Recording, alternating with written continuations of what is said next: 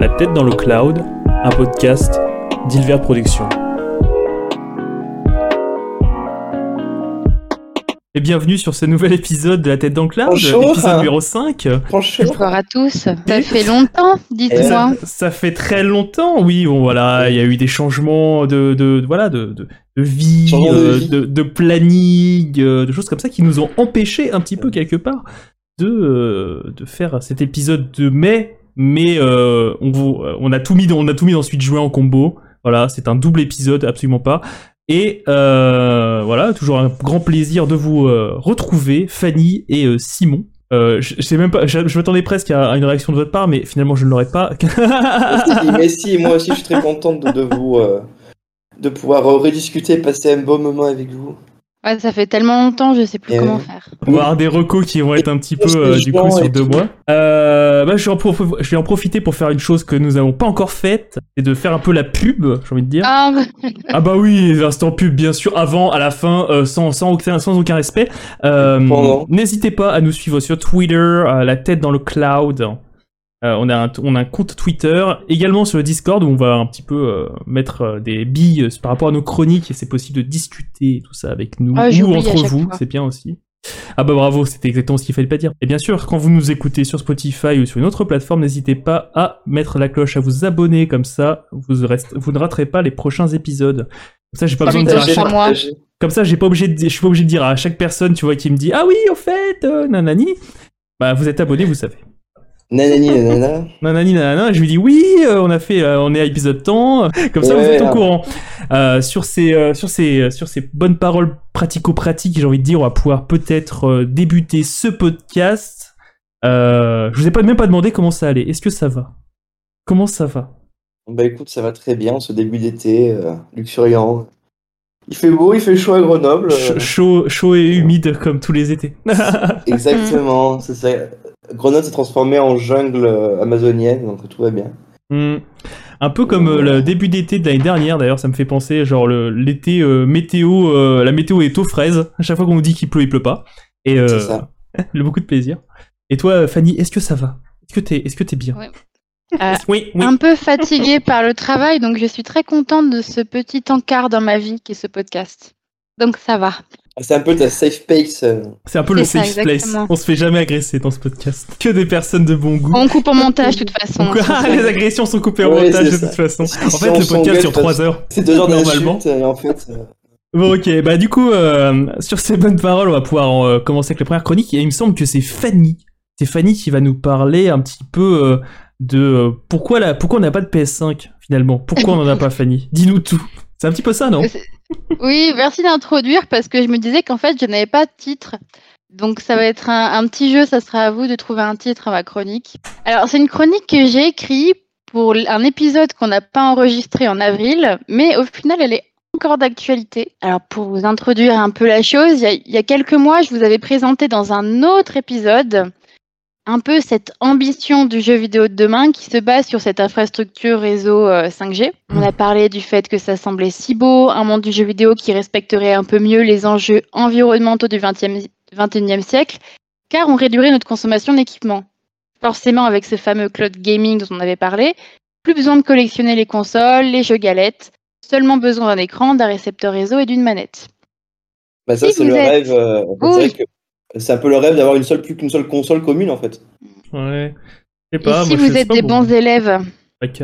Peut-être Oui, que moi, Hugo et. Simon sont des bons, oulè- des bons élèves. Vous vous souvenez qu'au Oui, final, que tout ça, c'était qu'un leurre, parce qu'au final, même si voilà, l'innovation au sens très large, avec des gros guillemets, permet de réduire ce nombre d'équipements pour un seul usage, au final, les, usa- les usages, eux, ils se multiplient, multiplient, et par conséquent, les infrastructures se multiplient également, car bien sûr, il faut bien soutenir tout ça. Donc au final, on consomme plus, donc c'est la merde.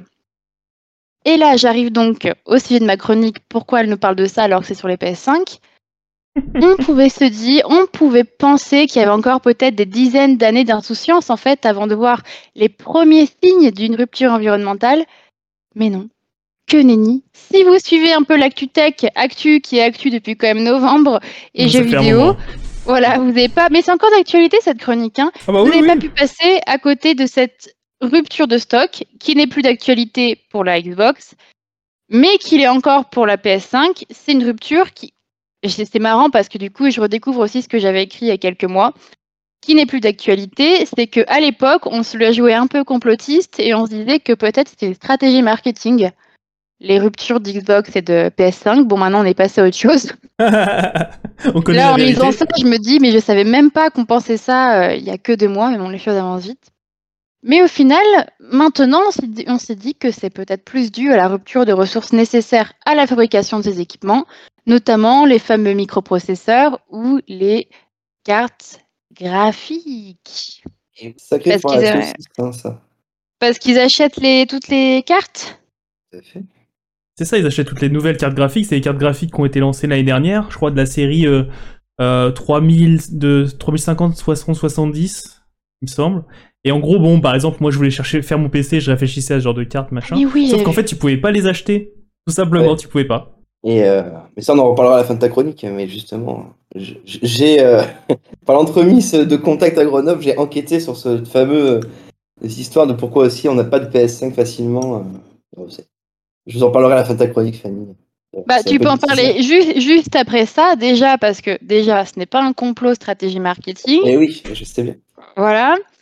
Aussi, donc, déjà très important, c'est vrai que c'est un podcast sur le numérique, donc on parle de numérique.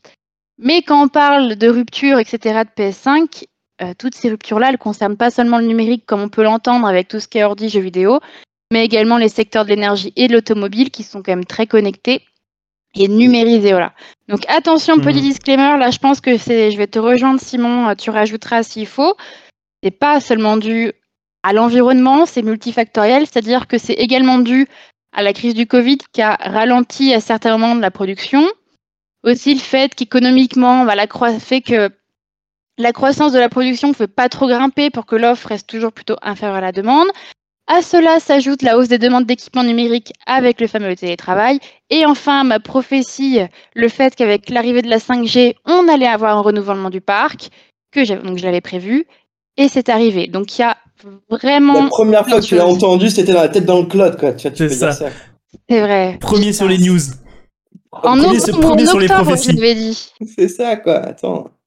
Skyrock, attention, nous voilà. Attention. Non, non, mais Ouais. ce que je voulais dire par là en rigolant, c'est que euh, justement, euh, disons que des gens euh, proches de moi dans mon entourage ont eu justement une, une pulsion autour de la PS5 qui n'ont pas pu attendre de, de l'avoir par le manière, par le marché classique. Ils sont allés sur le marché gris, tu vois, un peu pour l'acheter.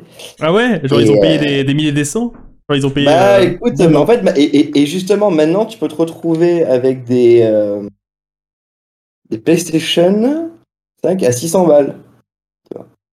Ouais. Dans l'idée, en fait, et justement, le, le- les, les personnes qui hier font des bots sur, sur, euh, tous les sites pour pouvoir récupérer Voilà, je, des je bots, me doutais ça. bien qu'il y avait des bots. Non, mais oui.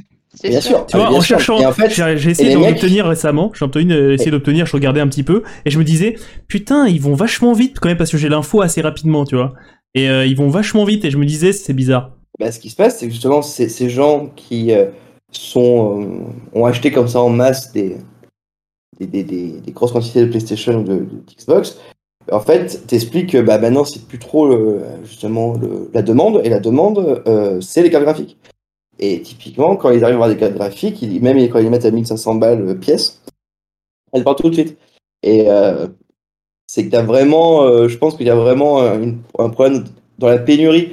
En effet, on pouvait, on pouvait se demander est-ce que c'était un coup marketing de, de faire de la pénurie ou pas, mais en fait, je pense qu'ils ont vraiment un, un manque de matières premières, quoi. Je pense qu'il y a l'autre souci un peu sous-jacent, bah, c'est- on en a parlé finalement un petit peu, c'est que bah, il y a des mecs qui, ach- qui rachètent en masse avec des bots ces, ces, ces PS5, ces cartes graphiques. Et en fait, bah, du c'est coup, ils dopent, ça. ils dopent la demande euh, de manière artificielle parce qu'ils veulent juste la revendre à la fin. Et c'est euh, c'est vraiment, ça c'est vraiment super relou quoi. Ça me fait Ça, penser. c'est des mauvaises euh, personnes, ça. franchement, c'est me- les méchants, ça. Ah ça, ça me gonfle. Ils rendent... Mais genre, mais ah, sur mais ils rendent dingue. Mais surtout, et n'importe quoi, genre ça me fait penser, tu vois, là, truc à la con, c'est pas, c'est tou- c'est toujours, euh, c'est toujours là, tu vois, j'étais toujours là. C'est, euh, en gros, tu sais, il y a un moment, il y avait, euh, il y a un mois, euh, les cartes Pokémon dans, dans les McDo, et bah tu pouvais pas avoir de, de Happy Meal avec une carte Pokémon, c'était pas possible, tu vois. Il y avait des mecs qui étaient venus et qui avaient acheté tous les paquets de cartes liés au Happy Meal, qu'ils avaient tous achetés à l'avance. Et du coup, tu venais, il y avait rien. Et C'était tu voyais ridicule. ensuite des vidéos YouTube. Nous avons acheté 700 boosters dans les Happy Meal. Nous vous les présentons. Bien sûr, ces cartes étaient spéciales un petit peu, elles étaient pour les 25 ans de Pokémon, et sur eBay, certaines d'entre elles valaient un petit peu d'argent, donc... euh, Mais on pourrait euh, faire une chronique sur les scalpers, genre un Ouf. nous interview, genre secrètement, genre anonymement Scalper, un oh scalper. On lui demande pourquoi est-ce qu'il fait ça. Mais pourquoi Bah, tant de haine Mais c'est pour l'argent, c'est tout. Mais écoutez, Mais non. écoutez, euh, pour la prochaine chronique, chronique c'est pour le prochain épisode, justement, euh, de par les, les contacts qui ont pu euh, qui ont pu se retrouver en terre inconnue euh, à, à la rencontre des scalpers. Écoutez, je vais mener mon enquête pour un petit peu plus en avoir. Si vous voulez, je peux faire ça. Ah ouais, Parce que justement, euh, justement, j'ai été confronté à tout ça du coup et on s'est retrouvé, euh, je, me trouvais à, à découvrir l'histoire d'un de ces fameux scalpers qui, bah, même pour vous dire, avant la PlayStation, faisait de l'achat-vente de sneakers, tu vois. Ah, classique ça aussi. Justement, parce que c'était la mode, justement. Un vrai pro, ça- quoi. Euh, on a un petit peu phagocyté ta chronique, mais vas-y. euh, euh. Oui, mais c'était une très bonne introduction. Donc, c'est vrai que là, on parle pas beaucoup d'environnement. Et je me suis dit, peut-être que, voilà, je- aujourd'hui, je pouvais parler d'environnement parce que je me suis présentée comme étant un peu la spécialiste et au final, j'en parle jamais parce que j'ai envie de parler de jeux vidéo. Et là, je me suis dit, allez, on va donner une autre lecture du problème qui est peu mise en avant. Voilà, c'est vrai que je pense que j'ai dû voir peut-être une brève passer sur le sujet euh, en janvier, mais j'ai rien vu sur euh, tout ce qui est problème d'approvisionnement, surtout en termes de matières premières nécessaires à la fabrication de tous ces équipements. Donc je dis pourquoi pas? Alors c'est vrai que quand on parle du numérique et de son impact sur l'environnement, on en a déjà parlé ensemble, mais petit rappel, déjà on voit peut-être tout simplement pas d'impact. Voilà, c'est vrai que on en a déjà parlé, cette difficulté en fait à matérialiser ce qui semble immatériel parce que c'est pas visible. Tous les câbles du numérique, ils sont dans l'océan et ils sont pas devant nous, voilà. Et quand on arrive à penser cet impact, bah très souvent, on connecte seulement à la consommation d'électricité, car c'est ce qui est le plus proche de nous. Forcément, notre PS4 ou notre ordi sont branchés et tous les mois, on paye la consommation électrique. Donc ça, c'est visible. Et déjà, penser en termes de consommation, c'est déjà une bonne avancée dans le fait de, réfléchir à la consommation de ressources pour nos équipements. Mais c'est vrai que quand on est chercheur ou qu'on travaille pour le numérique, autant dans le privé que dans le public, c'est vrai que dans le numérique, on parle plutôt plus de l'analyse, on va dire, du cycle de vie du produit, c'est-à-dire qu'on part de l'extraction des ressources qui sont nécessaires à la production de cet équipement, de la consommation, ça c'est la chose dont on parle souvent, jusqu'à la fin de vie de l'équipement avec euh, soit on le met dans la déchetterie, on le brûle, etc. Et là, quand on prend les choses de cet aspect-là, les choses n'ont plus du tout la même dimension, car la grande majorité des impacts négatifs incombent à cette fameuse phase de production, et c'est là qu'on retrouve nos petits problèmes de PS5. Alors, pour se rendre compte un peu de quoi je parle et, un peu un ordre de grandeur, en termes surtout de quantité de ressources qu'il faut pour produire des petites pièces de nos équipements. Par exemple, un ordi euh, portable classique qui pèse environ 3 kg en moyenne. Mais au final, il n'aura pas nécessité 3 kg de ressources, mais plutôt une tonne de ressources. Et Carrément. plus de mi- ouais, une Le, tonne le- ouais, le ratio est aussi, euh, aussi gros. Ouais, et plus de 1500 Oh. litres d'eau. Une puce, une petite puce de 2 grammes, elle aura nécessité 32 kilos de ressources. Ça, c'est Oh, abusé. merde. Le rapport, il est. euh, C'est ça, parce qu'au final, quand tu prends toute la liste, en soi, euh, ça semble bête et ça peut sembler anodin d'aller autant dans le détail, mais c'est quand même mis bout à bout, ça fait quand même pas mal.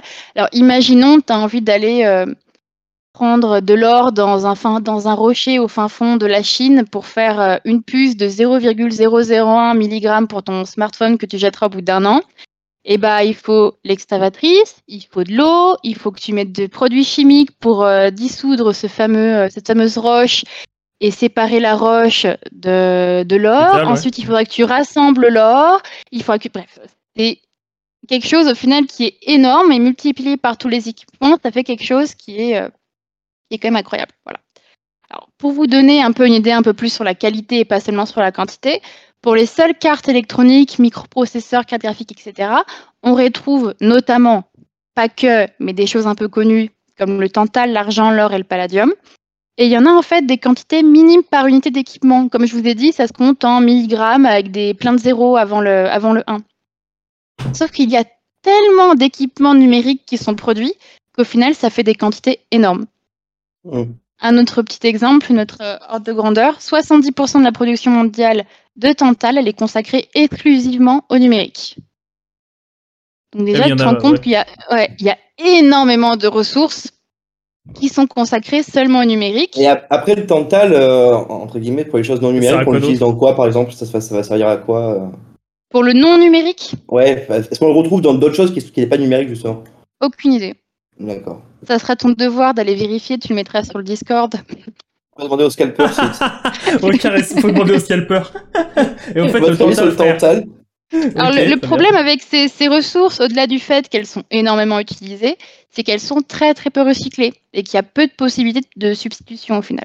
Alors pourquoi elles sont peu recyclées? C'est parce que, imaginez-vous bien, si on a dans un portable 0,00001 mg d'or, tu vas pas t'embêter à créer des machines pas possibles pour choper ce 0,00 mg d'or.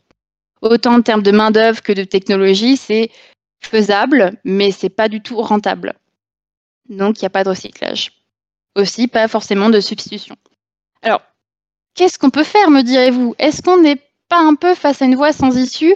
Est-ce que le futur sera peuplé seulement de PS4 et la PS5 sera seulement pour les scalpers sans âme? Alors, d'un côté, c'est vrai que le numérique, c'est quand même un grand facilitateur. Bon, c'est un lieu commun, mais c'est quand même un grand facilitateur de transition énergétique.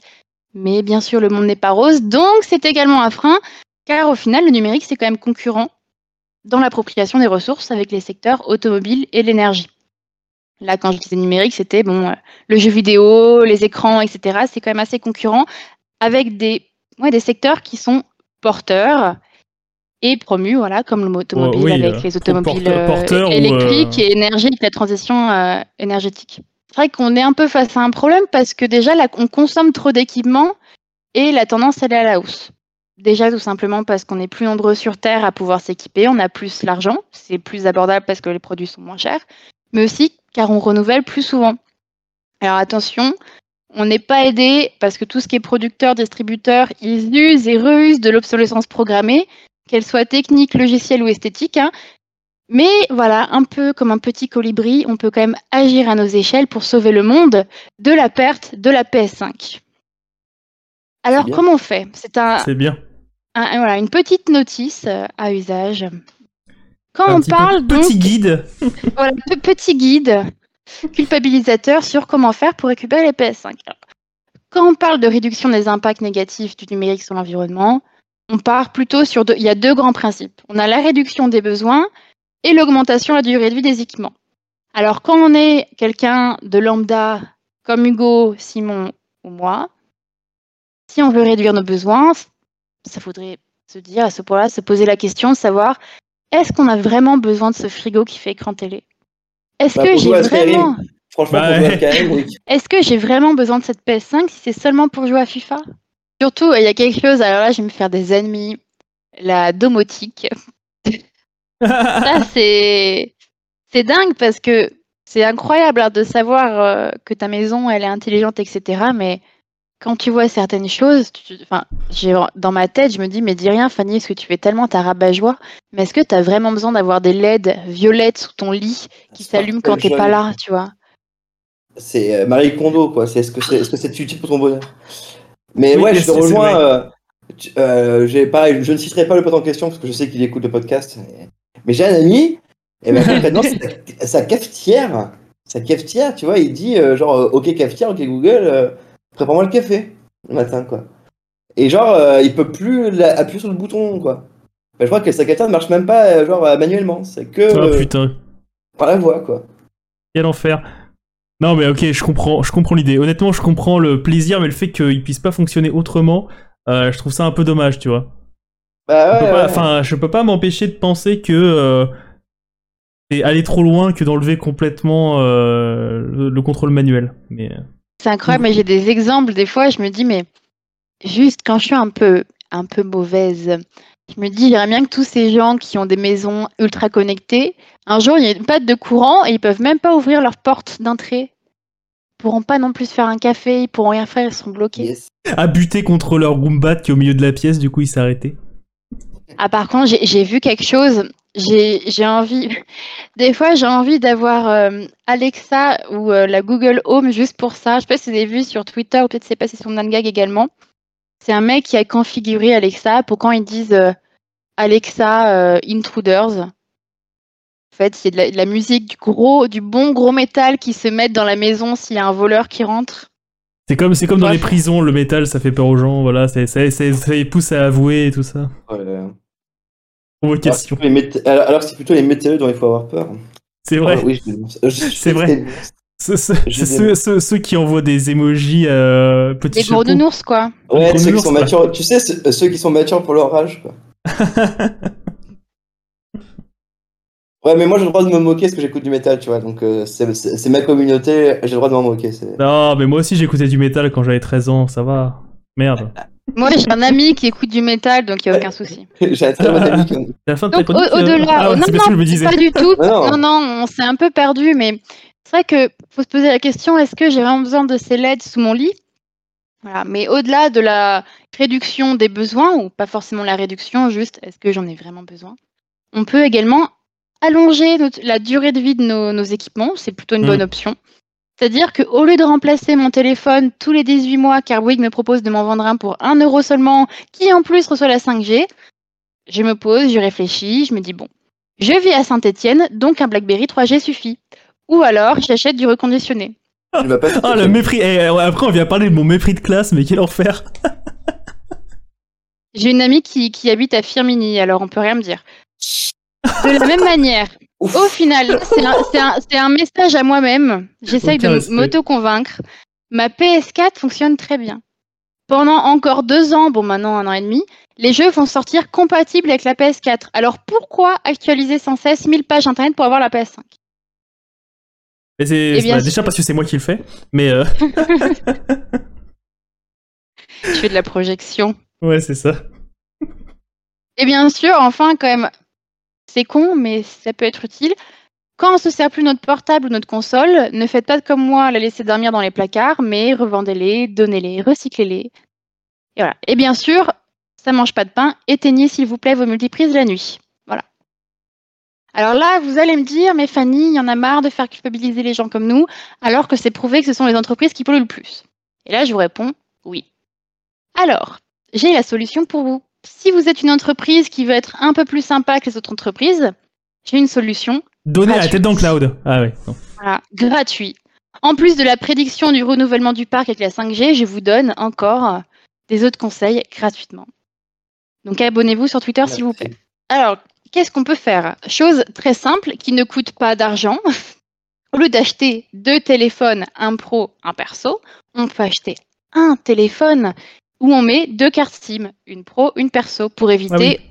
aux personnes d'avoir deux smartphones. Et donc, par conséquent, tout simplement, on divise par deux l'impact sur la production, car on a seulement besoin de produire un smartphone au lieu de deux. Et le fait d'agir comme ça, toutes ces ressources sauvées, eh ben, elles, permettront, de produire des PS5. Alors, s'il vous plaît, faites un effort.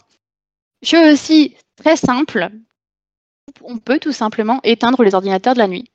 Ça permet de réduire la conso d'électricité, donc réduire les émissions de gaz à effet de serre.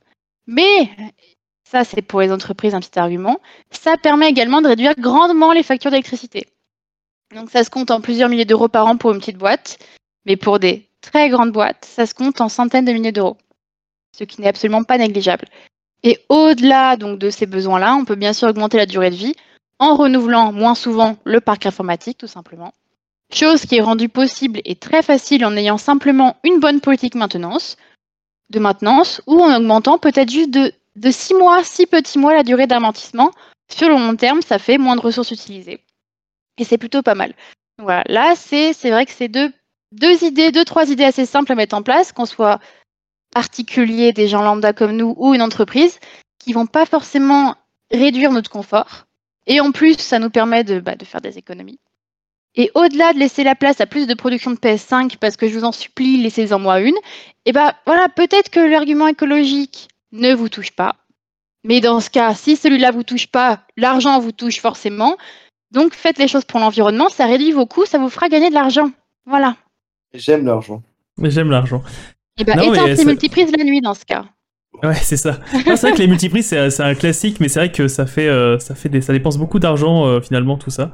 Et euh, bon bref, mais ça me fait penser à un truc qui m'énerve mais de ouf, c'est à quel point les ordinateurs portables sont pourris, qu'ils soient déjà pas réparables parce que la plupart des composants ils sont, ils sont faits de sorte, de telle sorte qu'il faille racheter un ordinateur. Mais ça c'est, ça me rend dingue, ça me rend dingue. Honnêtement, enfin vraiment c'est le truc, c'est tout le monde en a un, tout le monde doit en avoir un. Euh, Faites en sorte de pouvoir les réparer et tout ça. Enfin, c'est pas possible de faire de, dans Ah, le la. pire, c'est. Horrible, je trouve. Et puis le renouvellement des parcs du- au lieu des, enfin, pff, des entreprises au bout de trois ans. Enfin, ça, mais c'est. Et encore, t'es sympa. Maintenant, c'est trois ans souvent. Hum. C'est deux ans, pardon. Enfin, tout ça pour ce, tout ça pour euh, ouvrir des Excel. euh, Enfin, la plupart du temps, les même pas des Excel compliqués. Enfin, je veux dire, d'un moment, euh, ceux qui ont besoin d'un ordinateur un peu plus puissant, c'est ceux qui manient euh, des, des vrais outils, quoi. Enfin, Des vrais outils comme les vrais gens comme toi, quoi. Non, non, non, un ordinateur classique suffit pour ouvrir des Excel. Euh, Les seuls qu'on a besoin, c'est ceux qui utilisent, je sais pas, euh, par exemple les mecs du marketing ou de ou je ne sais pas quoi, qui font euh, peut-être des, des projets avec des logiciels un peu plus pointus. Mais euh, dans le, dans les, dans- pour l'essentiel, on n'a pas besoin de, de bécanes de compète, quoi. Euh, alors, est-ce qu'on peut Oh. faire un petit, peut-être, shake-up des bonnes pratiques, genre euh, en, en, en des bullet points, des petits bullet points des bonnes pratiques Comme ça, pour rappeler un petit peu quels, sont les bons trucs à, à avoir en tête. euh, pour Ah un peu, quelque part pour la satiété. C'est pas comment on appelle ça? C'est pas la satiété, c'est euh, la La sobriété. sobriété numérique un petit peu. Alors, le principe numéro un, je dirais, c'est ne pas acheter de PS5 si on joue à FIFA. Deuxième point très important, Ne pas jouer à FIFA. c'est ne pas euh, acheter autre chose que de la 3G quand on habite à Saint-Étienne. Et voilà, adapter, adapter son besoin euh, à, à l'équipement qu'on va avoir. Adapter l'équipement aux besoins. Oui, plutôt. Peut-être troisième principe, quand on est une entreprise, l'argent c'est important. Donc, comme réduire ses besoins, c'est réduire la consommation de ressources, et ben en réduisant ses besoins, on gagne de l'argent. Du coup, on, on flourish en tant qu'entreprise. Ça, On peut affecter, peu ça, le- on peut affecter ça euh, à, à autre chose, quoi. Les ressources ça, à autre c'est chose. ouais. C'est- c'est les trois grands principes pour les nuls, euh, je dirais, les plus importants. Et ces principes feront que nous aurons des PS5 et que je pourrai enfin jouer à Genshin sur ma PS5 en paix. Est-ce qu'il y a besoin de la guess- Est-ce qu'il y a besoin de la PS5 pour euh, apprécier Genshin Impact? Bah, en soi, pour quand tu joues en solo, c'est un peu du caprice. C'est un peu comme les joueurs de, de FIFA. Mais par contre, quand tu joues en multi, c'est vrai que moi, c'était vraiment supportable parce que déjà, je joue sur PS4, mais une PS4 qui est particulièrement lente. Ah, c'est une fat, Du coup, quoi. en, en- en- du coup, en multi, je fais chier tout le monde parce que tout le monde m'attend. Mes temps de chargement sont énormes. Est-ce qu'il ne vaudrait pas mieux justement aller voir un, un réparateur PlayStation et, et qui te redonne un coup de neuf sur la PlayStation 4 au lieu d'en acheter une PlayStation Bah, dans ce cas-là, il faudrait acheter une, une PlayStation 4 Pro euh, ou un truc comme ça. Et, et en fait, bon, euh, voilà, la technologie, euh, Non, bon, juste pour, l'ouvrir- juste, juste pour cette question-là, la, la technologie de la Pourquoi pas PS5, euh, l'ouvrir et enlever y a- les poils de chat qui est à l'intérieur Pourquoi pas Ouais, pourquoi pas. je sais pas si ça changera grand-chose sur les temps de chargement parce que c'est Ouais, vraiment je suis, inhérent, je mais Suis pas, je suis mais, pas euh, raisonnable avec la PS5, donc m'en parle pas. Je vais jouer à Genshin sur ma PS5. Mes principes ne s'appliquent pas à moi, en fait.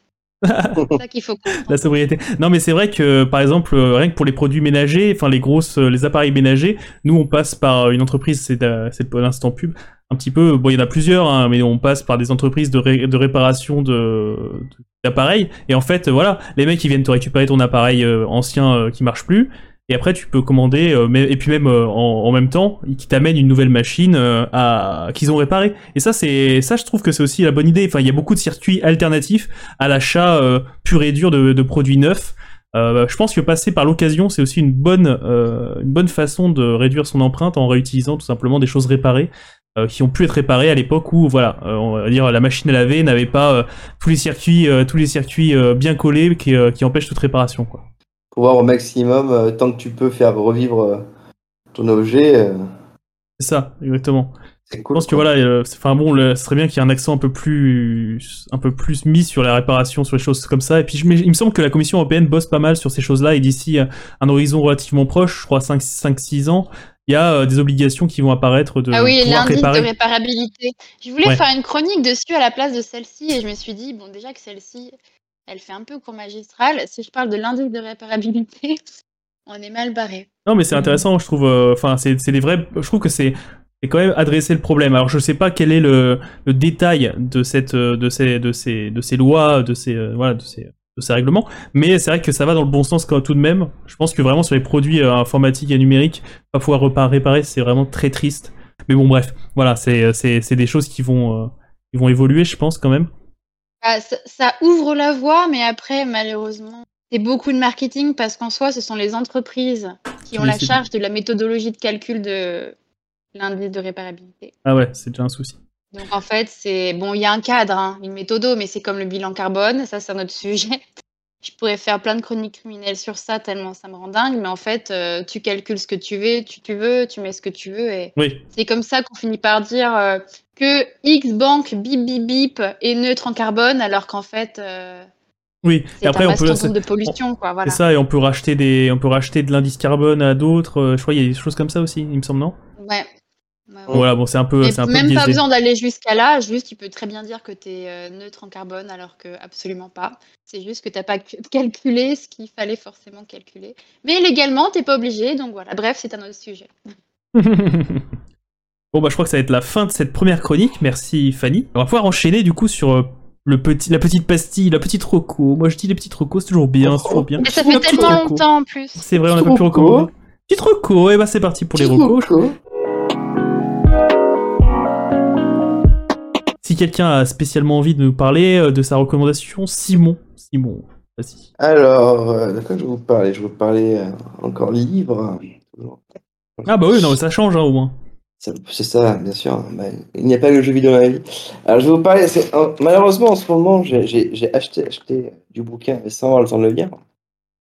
Comme d'habitude, j'ai envie de dire.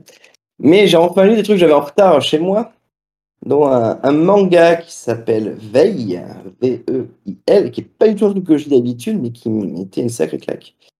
Il y a un, manga écrit par un auteur-dessinateur euh, qui s'appelle Fukuda Ikumi, euh, aka Koteri.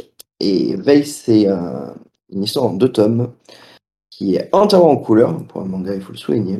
Ah, c'est cool. Et ça raconte en fait du slice of life de deux personnages dans un, un pays, je sais pas, début 20e, dans le genre, pays non identifié, où euh, en fait euh, c'est leur vie, ces deux personnes qui, dont une est la, la femme, fait, qui n'ont pas de prénom en fait euh, à la base, même si pour l'heure la traduction, tout ça, ils en ont donné un à la toute fin.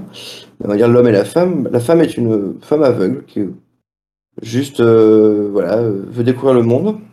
L'homme est officier de police. Et en fait, bah, il- voilà, ils, se- rencontrent par le pur, pur hasard. Et euh, bah, elle qui euh, en fait, a toujours été très protégée de par son handicap, on va dire, une famille très riche, mais qui du coup voyait leur fille comme handicapée, donc ils l'ont toujours un peu mis en cage, très dorée. Bah, elle, maintenant, elle, euh, a décidé de un peu vivre sa vie. Et, euh, et du coup, elle va rencontrer le monde à travers, donc on va, suivre, ces deux personnages à travers des petites histoires, des petites scènes de la vie de, tous les jours. Et on va suivre aussi leur relation qui est en train d'évoluer. Et c'est écrit d'une manière majestueuse. Ça faisait très longtemps que justement, euh, j'avais pas eu, je pense, une histoire, on sait pas, d'amour, d'amitié, de fusion entre deux personnages, écrit de manière aussi juste et, et émo- émouvant. Plus on avance, plus on s'attache à ces deux personnages. Elle, elle est magnifique, il est magnifique, tu vois. Et, mais humainement, il y, a, il y a tout quoi qui va avec. Et euh, voilà, moi qui suis pas du tout pourtant, euh, on va dire, euh, petit. Client de ce genre d'histoire. Ouais, euh, histoire de la vie quotidienne, histoire d'amour, euh, romantique, etc. Je pas trop mon. Mais là, je me suis vraiment pris une tartasse. Euh, donc, je peux que vous le conseiller. Ça s'appelle Veil, V-E-I-L. Et puis, les, la, la, la, la, la, comment dire, euh, l'édition française euh, est très belle, tout en couleur. Et euh, justement, c'est, c'est, c'est bien rendu, la couleur est très bien rendue. Donc, je ne peux que vous le conseiller. Voilà. Ça me fait penser C'est à un projet. chez, Vas-y, suis-moi. édité chez, édité chez Noévé, qui est une nouvelle édition qui doit avoir, qui va y avoir, qui, va, qui aura un an en septembre et qui se veut, euh, on va dire, faire du beau livre, du beau manga, etc., etc. Du bien beau mangas, du coup. C'est ça. Faut un petit peu tirer de la larmichette. Oh ouais, mais euh, non, c'est bien. Ça me fait penser à un projet là. euh, de l'illustrateur euh, de Game of Roll, donc c'est un c'est un, un jeu de rôle qui est, qui est, qui est joué notamment par Mister MV là cette saison euh, Eh pour les gens très connus on va dire. Et euh, l'illustrateur de, de, de Game of Roll qui est sorti en format papier récemment, donc un jeu, un jeu, un jeu de rôle dans un univers qui ressemble un petit peu au nôtre mais euh, remanié à l'heroic fantasy Un peu finalement. fantasy, ouais. Et euh, l'illustrateur, il a un projet comme ça, euh, de une histoire de- de- d'une personne qui commence à perdre la vue et qui veut absolument voir certains, euh, certains paysages, choses comme ça, et donc qui est emmené euh, par, par... Il y a un peu une histoire un peu dans le même genre, voilà, qui est emmené à la découverte euh, avant de perdre la vue. euh, voilà. Voilà, c'était ça, ça me fait penser à ça, et l'illustrateur, c'est Papayou qui s'appelle. Papayou. Et donc voilà, ça m'a fait penser à ça. Euh, je sais pas qui veut enchaîner, Fanny, moi, comme tu préfères. Bon, je peux y aller avec plaisir. Vas-y, vas-y. Ah, euh, comment je peux la vendre? Euh, Parce qu'au final, euh, je me rends compte que je le vends très mal, ma reco. Alors, je vais vous parler d'un jeu qui est sorti du coup euh, fin avril, mais je voulais quand même en parler. C'est Nier Replicant, Ah, qui est un remake de euh, Nier Replicant, Nier Gascalt, qui est sorti en 2010. Forcément, Ouais, cette PS3, année, on nous, 360. Forcément, en 2021, on nous nourrit seulement de remake, de remaster ou de reboot, donc je peux pas vous parler d'autre chose. Mais c'est quand même c'est un super jeu. C'est donc un action RPG qui s'inscrit donc dans la trilogie qui est composée de Drakengard, qui se situe en premier dans la timeline. Ensuite, on a Nier Replicant, donc le jeu dont j'avais parlé. Et ensuite, on a, une, on a Nier Automata, Nier Automata qui est sorti en 2017, qui peut être plus connu, euh, Ouais, qui a quand même fait, euh, qui a 5-6 millions de ventes, et c'est tout ça, c'est l'ensemble de l'œuvre en fait d'un mec qui s'appelle Toyotaro. Et euh, voilà, donc il, il dépeint ces histoires qui sont, euh, voilà, je vais laisser Fanny, mais voilà, sur euh, sur Dragon Guard, puis euh, ces espèces de suites spirituelles, mais faut faut, faut creuser pour le comprendre, euh, qui sont que sont Nier et Nier Automata. C'est ça. Donc dans Nier Replicant, on se situe donc après donc Drakengard où il y a une espèce de, de dragon qui vient d'un autre monde et qui meurt et en fait qui se décompose et cette décomposition donne une maladie aux humains qui les fait plus ou moins disparaître. C'est le bordel. Bref. Dans Nier Replicant, on a donc des, humains qui vivent de manière assez rudimentaire, limite moyenâgeuse, médiévale. Pardon, je vais pas faire une faute de français. Médiévale. Donc il y a un clair retour en arrière par rapport aux technologies qu'on a pu connaître dans Drakengard. Ici, la technologie, elle a vraiment disparu. Donc on a une maladie qui est vraiment une maladie étrange, même étrangère, hein. des ombres qui sont les monstres et qui sèment vraiment le chaos et qui attaquent au fur et à mesure tous les derniers humains qui vivent sur cette terre-là. Et nous, on joue un, un jeune garçon qui ensuite vieillit au fur et à mesure, qui cherche un remède à la maladie de sa sœur, c'est la nécrose runique, je crois. Et cette ça. maladie, voilà, d'autres personnes également l'ont dans le monde. Alors pour ceux qui ont aimé Nier Automata, je vous le conseille à 10 000 Mais si vous connaissez pas du tout le monde de Nier, je vous avoue qu'il faut peut-être regarder des vidéos de mecs qui y jouent, comme Atomium qui est un grand fan, comme moi. Parce que c'est vrai que c'est une série de jeux qui est assez spéciale. En soi, l'univers et l'ambiance, franchement, elles sont... C'est incroyable. Après, on peut être touché ou pas. Je sais que toi, Hugo, ça te transcende euh, pas plus que ça. Mais si, comme moi, vous aimez tout ce qui est un peu post-apo, les univers, les jeux qui vous mettent littéralement la boule au ventre, bah, ça peut vous plaire. Et en plus, il y a une musique qui est, euh, qui est merveilleuse. Après, pourquoi est-ce que c'est quand même très particulier Euh, C'est comme Nier Automata. Bon, quoique Nier Automata, il y a quand même beaucoup de défauts techniques qui font que voilà. Ces défauts techniques ont été corrigés pour euh, le remaster. Mais c'est un mode de jeu très particulier parce que c'est toutes les séries Nier sont connues pour mélanger les genres. Donc vous trouverez de la plateforme, du shoot 'em up où on dirige euh, un véhicule pour tuer tout le monde. On a aussi du visual novel, du, hack and slash. Donc là c'est plus du combat contre euh, Des des, groupes monstres, de ouais. monstres. Voilà. Et on a même du un peu de survival horror. Donc dans un, un tout, dans un jeu qui est, qui n'est au final pas difficile. Mais le problème est que c'est un jeu très très très exigeant. C'est Ouais, vraiment exigeant le sur la, moi je dirais sur la lenteur en fait. Il y a une lenteur qui est propre euh, presque à l'histoire en fait et qui est très assumée mais à l'intérieur euh, de la diégèse Ah du oui. jeu. Et euh, vraiment tu, c'est la lenteur. C'est le jeu de la lenteur et faut, il veut, enfin il y, y a presque un message dans la lenteur et dans, dans ce côté un peu abrupt. C'est pour ça, on aime ou on n'aime pas, mais c'est vrai, recommencer le jeu quatre fois pour avoir la fin, je comprends que ça peut déranger Des gens. Donc autant pour Nier Automata, ça m'a vraiment. euh, J'avais envie de jeter ma PS4 par la fenêtre. J'étais là, mais il m'énerve à me refaire recommencer le jeu quatre fois alors qu'il y a tellement de défauts techniques, ça te rend dingue. Parce que c'est vrai que pour Nier Automata, il s'est un peu dit mon histoire est tellement bien que je peux me permettre de faire de la technique un peu pourrie. Pour Nier Replicant, la technique est beaucoup mieux, mais c'est vrai qu'il y a. Ils se foutent un peu notre gueule, il n'y a pas de téléportation par exemple. Et, au ça fait partie du jeu, dit, ouais, pardon. c'est ça, mais je, je comprends. Mais en même temps, moi, je défendrais, j'ai l'impression, jusqu'à la mort, la série euh, des Nier, mais ça fait partie du truc. Mais je comprends que vraiment que cette lenteur, et des fois, c'est des trucs, mais ouais, c'est pas difficile, mais des fois, ils, te, ils sont exigeants sur des trucs. Tu passes une heure à essayer d'arriver à passer sur le bon pixel, sur la bonne frame, et t'es là, mais à quoi ça sert à part me faire chier? Mais j'en suis sûre que c'est le but. Bref, donc il faut vraiment être prêt. euh, mais en tout cas, c'est un très très très très bon jeu. Et je le recommande à ceux qui, qui sont prêts. Moi, je dirais, c'est un jeu de, c'est un jeu de- où les personnages souffrent et toi aussi. Ouais, mais ça fait partie de l'émotion transmise par le jeu, vraiment. Dit comme ça, ça fait pas envie, mais c'est c'est un sacré jeu. En tout cas, faut s'y intéresser. Écoute, ça, fait, ça fait longtemps que je l'ai dans ma bibliothèque, prêt à jouer. Ça, il me il me donnait très très envie. J'en ai encore plus envie maintenant. C'est vrai que c'est, ça une- y a une proposition en termes d'histoire qui est folle, en termes de musique qui est folle Ah aussi. Bon, ces deux, ces deux, ces deux éléments-là, en fait, te portent dans le jeu, mais c'est vrai que sans ça, enfin, heureusement qu'il y a ça, mais ça, ça fait partie du succès, évidemment, voilà, sinon ça aurait pas pu euh, perdurer.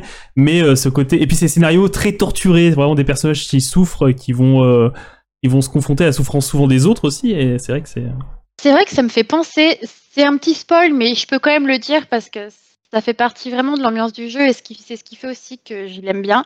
En fait, dans les, j'ai pas joué à Dragon Guard, mais dans les deux Nier, ce qui est incroyable et pourquoi on nous fait jouer au jeu plusieurs fois, c'est qu'au final, au fur et à mesure du jeu, et du coup, il rajoute au fur et à mesure, bien sûr, des éléments scénaristiques dans les fois suivantes, mais tu te rends compte en fait que le méchant dans l'histoire, c'est toi et que t'es juste un connard d'égoïste. En fait, c'est nous le virus. Et ouais, mais c'est ça petit fait réfléchir. twist, euh, ça fait vraiment réfléchir. Non, mais c'est vrai que c'est bien de, de... c'est c'est orchestré de manière euh, presque arcade quoi. C'est euh, c'est un peu ce souffrance pour souffrance, mais euh, mais euh, au global, c'est c'est c'est des bons jeux à faire sur YouTube sinon. Ouais, YouTube- franchement, YouTube, à, rega- regarder, c'est- bien, c'est agréable. Je conseille à regarder et ensuite, si vous sentez que vous êtes, vous êtes partant, faut l'acheter sans regarder parce qu'il faut pas se faire spoiler ce genre de choses, faut les vivre. Mais Mm, c'est un super jeu, super jeu. Belle écriture. Ok. Ok, ok pour la reco. Alors moi, euh, puisqu'il ne reste plus que moi, j'enchaîne tout de suite. Moi, ma reco finalement, euh, finalement, elle est, elle est, elle est multiple. Mais après, il y, a eu, il y a eu pas mal de choses qui se sont passées euh, en ces deux mois. J'ai quand même repris la lecture de comment Eldrick. Eldrick le nécromancien, bon déjà le nom tu te dis let's go, mais c'est surtout une BD, enfin c'est- c'est toute une série de livres qui est polonaise et qui est un peu qui a été écrite, à, je crois, après la Seconde Guerre mondiale, un peu de la même manière que le Witcher, et ça ressemble dans l'idée un peu au Witcher aussi. Même le personnage, euh, voilà, on l'appelle le Croc blanc, c'est un homme, euh, c'est un, c'est un homme aux cheveux longs et blancs, euh, avec des pouvoirs euh, souvent associés à des pouvoirs magiques. C'est assez dark, dark fantasy, et euh, c'est une très belle BD, très belle BD qui a du mal à sortir parce qu'il y a eu plusieurs problèmes euh, dans la vie, euh, on va dire, des personnes qui l'illustrent et qui la qui en font, euh, qui, euh, euh, qui recompilent l'histoire, mais c'est vraiment en termes, je trouve ça très très beau, et même l'histoire, voilà, bon, c'est une histoire dark fantasy, mais avec c'est une histoire d'un personnage qui, qui essaie de retrouver en gros son, son trône perdu et qui va se confronter donc un peu à toute la vie autour et, et au voilà à son, à son héritage, des choses comme ça. Et c'est, bon voilà, c'est, un peu une, une épopée d'un, héros en- dans, dans- dans- dans la dark fantasy, mais euh, voilà très d'une très belle BD. Euh, pour, pour une fois, je fais une petite reco BD vite fait, même si c'est pas ma reco as tout principale. à fait raison. Eldrick le nécromancien, je suis assez fan de ce que c'est. euh, ça... Enfin, il y a beaucoup de choses très sympas, très bonnes idées, assez classiques finalement, mais une esthétique vraiment particulière, assez très violente avec des, des pics. Enfin, c'est très très anguleux euh, sur les sur les décors et tout ça. C'est vrai que c'est c'est, euh, c'est sympa. J'aime beaucoup euh, j'aime beaucoup le, le, le parti pris. Ah, Bon, bref, pour ma reco principale, qui n'est pas celle-là, euh, moi, Marocco, c'est la Switch, en fait. Marocco, c'est la Switch mille fois, c'est la Switch et son catalogue de vieux jeux, entre guillemets, puisque moi, j'ai joué essentiellement sur Switch à, bon, outre, outre des sorties comme Pokémon Snap, et ça, c'est pas Marocco, même si j'aime beaucoup, c'est en fait c'est je suis en mode full pour moi c'est la Switch c'est la console de la Madeleine de Proust en fait finalement. Et ça fait rentrer New Pokémon Snap qui est la suite spirituelle de Pokémon Snap sortie sur Poké sur euh, Nintendo 64 du coup il y a il y a bien 20 ans bientôt un truc comme ça et euh, du coup, euh, moi je m'en sers pour, euh, pour jouer aussi au, à mes Final Fantasy euh, que j'ai joué pendant ma, ma prime jeunesse, j'ai envie de dire. Et je l'ai euh, beaucoup de plaisir du coup de prendre cette console portable. De, de- tu vois, il y a ce côté très direct, on allume, euh, on allume, on est tout de suite sur notre partie. Si on, si on ferme comme une brute notre, notre console, on peut y rejouer après. On se pose tranquille dans le canapé, dans le lit. Et, euh, et voilà, c'est fabuleux. On peut rejouer à ces jeux qui ont, bon, depuis le temps subi des petites, euh, des petits remasters, des petites, euh, des petites versions augmentées qui permettent vraiment de, kiffer le- l'expérience. Et du coup, voilà, je redécouvre les bons vieux Final Fantasy. Ça fait 10 ans que j'avais pas touché. Il y a un petit coup de polish, euh, bienvenue et et, euh, et voilà, je kiffe. Donc FF8, FF12, même si je conseillerais plutôt FF12 si on va jusqu'au bout de l'expérience.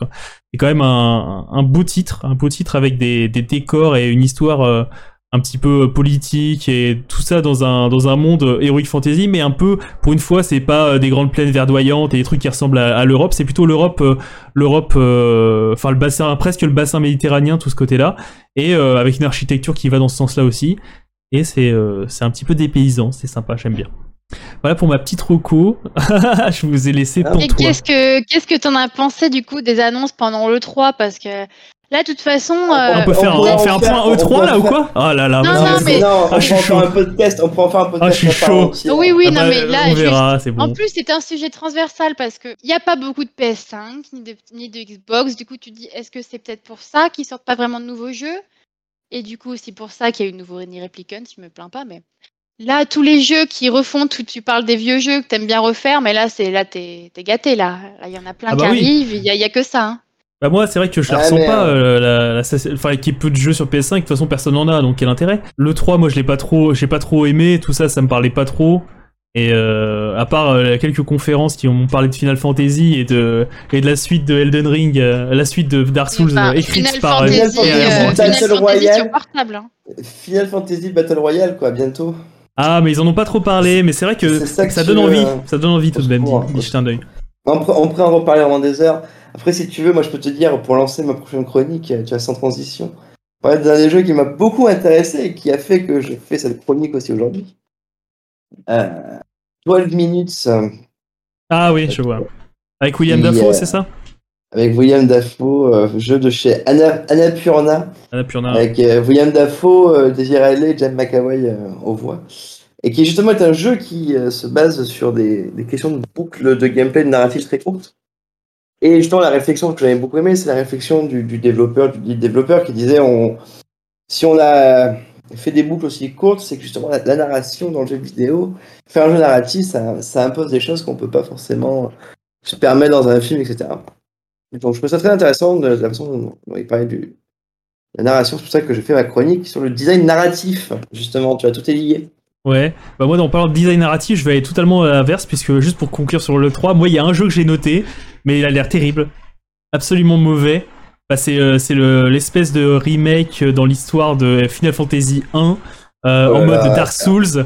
Et moi, euh, c'est euh, hashtag malaise. Honnêtement, hashtag malaise, mais j'ai très envie d'y jouer et envie de voir euh, où il va avec son délire parce que c'est le mec de qui, qui, qui a refait, euh, euh, qui a travaillé sur FF7 remake et euh, qui a fait la série des Kingdom Hearts. Bon, ça c'est pas son, voilà, c'est pas rassurant. Oula, il y a un gros, euh, il y a beaucoup d'orage chez moi, mais euh, ouais, moi ça me donne envie. Voilà, mais sans parler d'Elden Ring, bien sûr, évidemment, Ah, incroyable. ça compte pas, ça. C'est euh, le Gotti, mais euh, c'est vrai que voilà, ça me donne bien envie de d'y jeter un œil et de, de voir un petit peu ce Ah, qui a pu être fait avec ce, ce lore, avec ce lore. Très bien, et bah c'est Mais parti c'est pour la chronique de Simon que je vais lui laisser trouver. T'as un titre, le sur du design narratif, c'est ça? Le, le design narratif. euh. Et bah très bien, on est parti.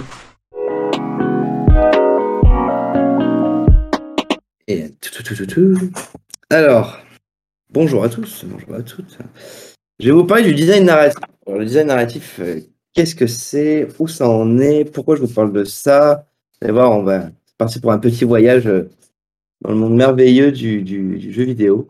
Là, il faut déjà prendre bien conscience que quand on parle de narration, de quoi on parle Et est-ce que, là, si je vous pose la question de c'est quoi la différence entre un scénario, l'histoire et la narration?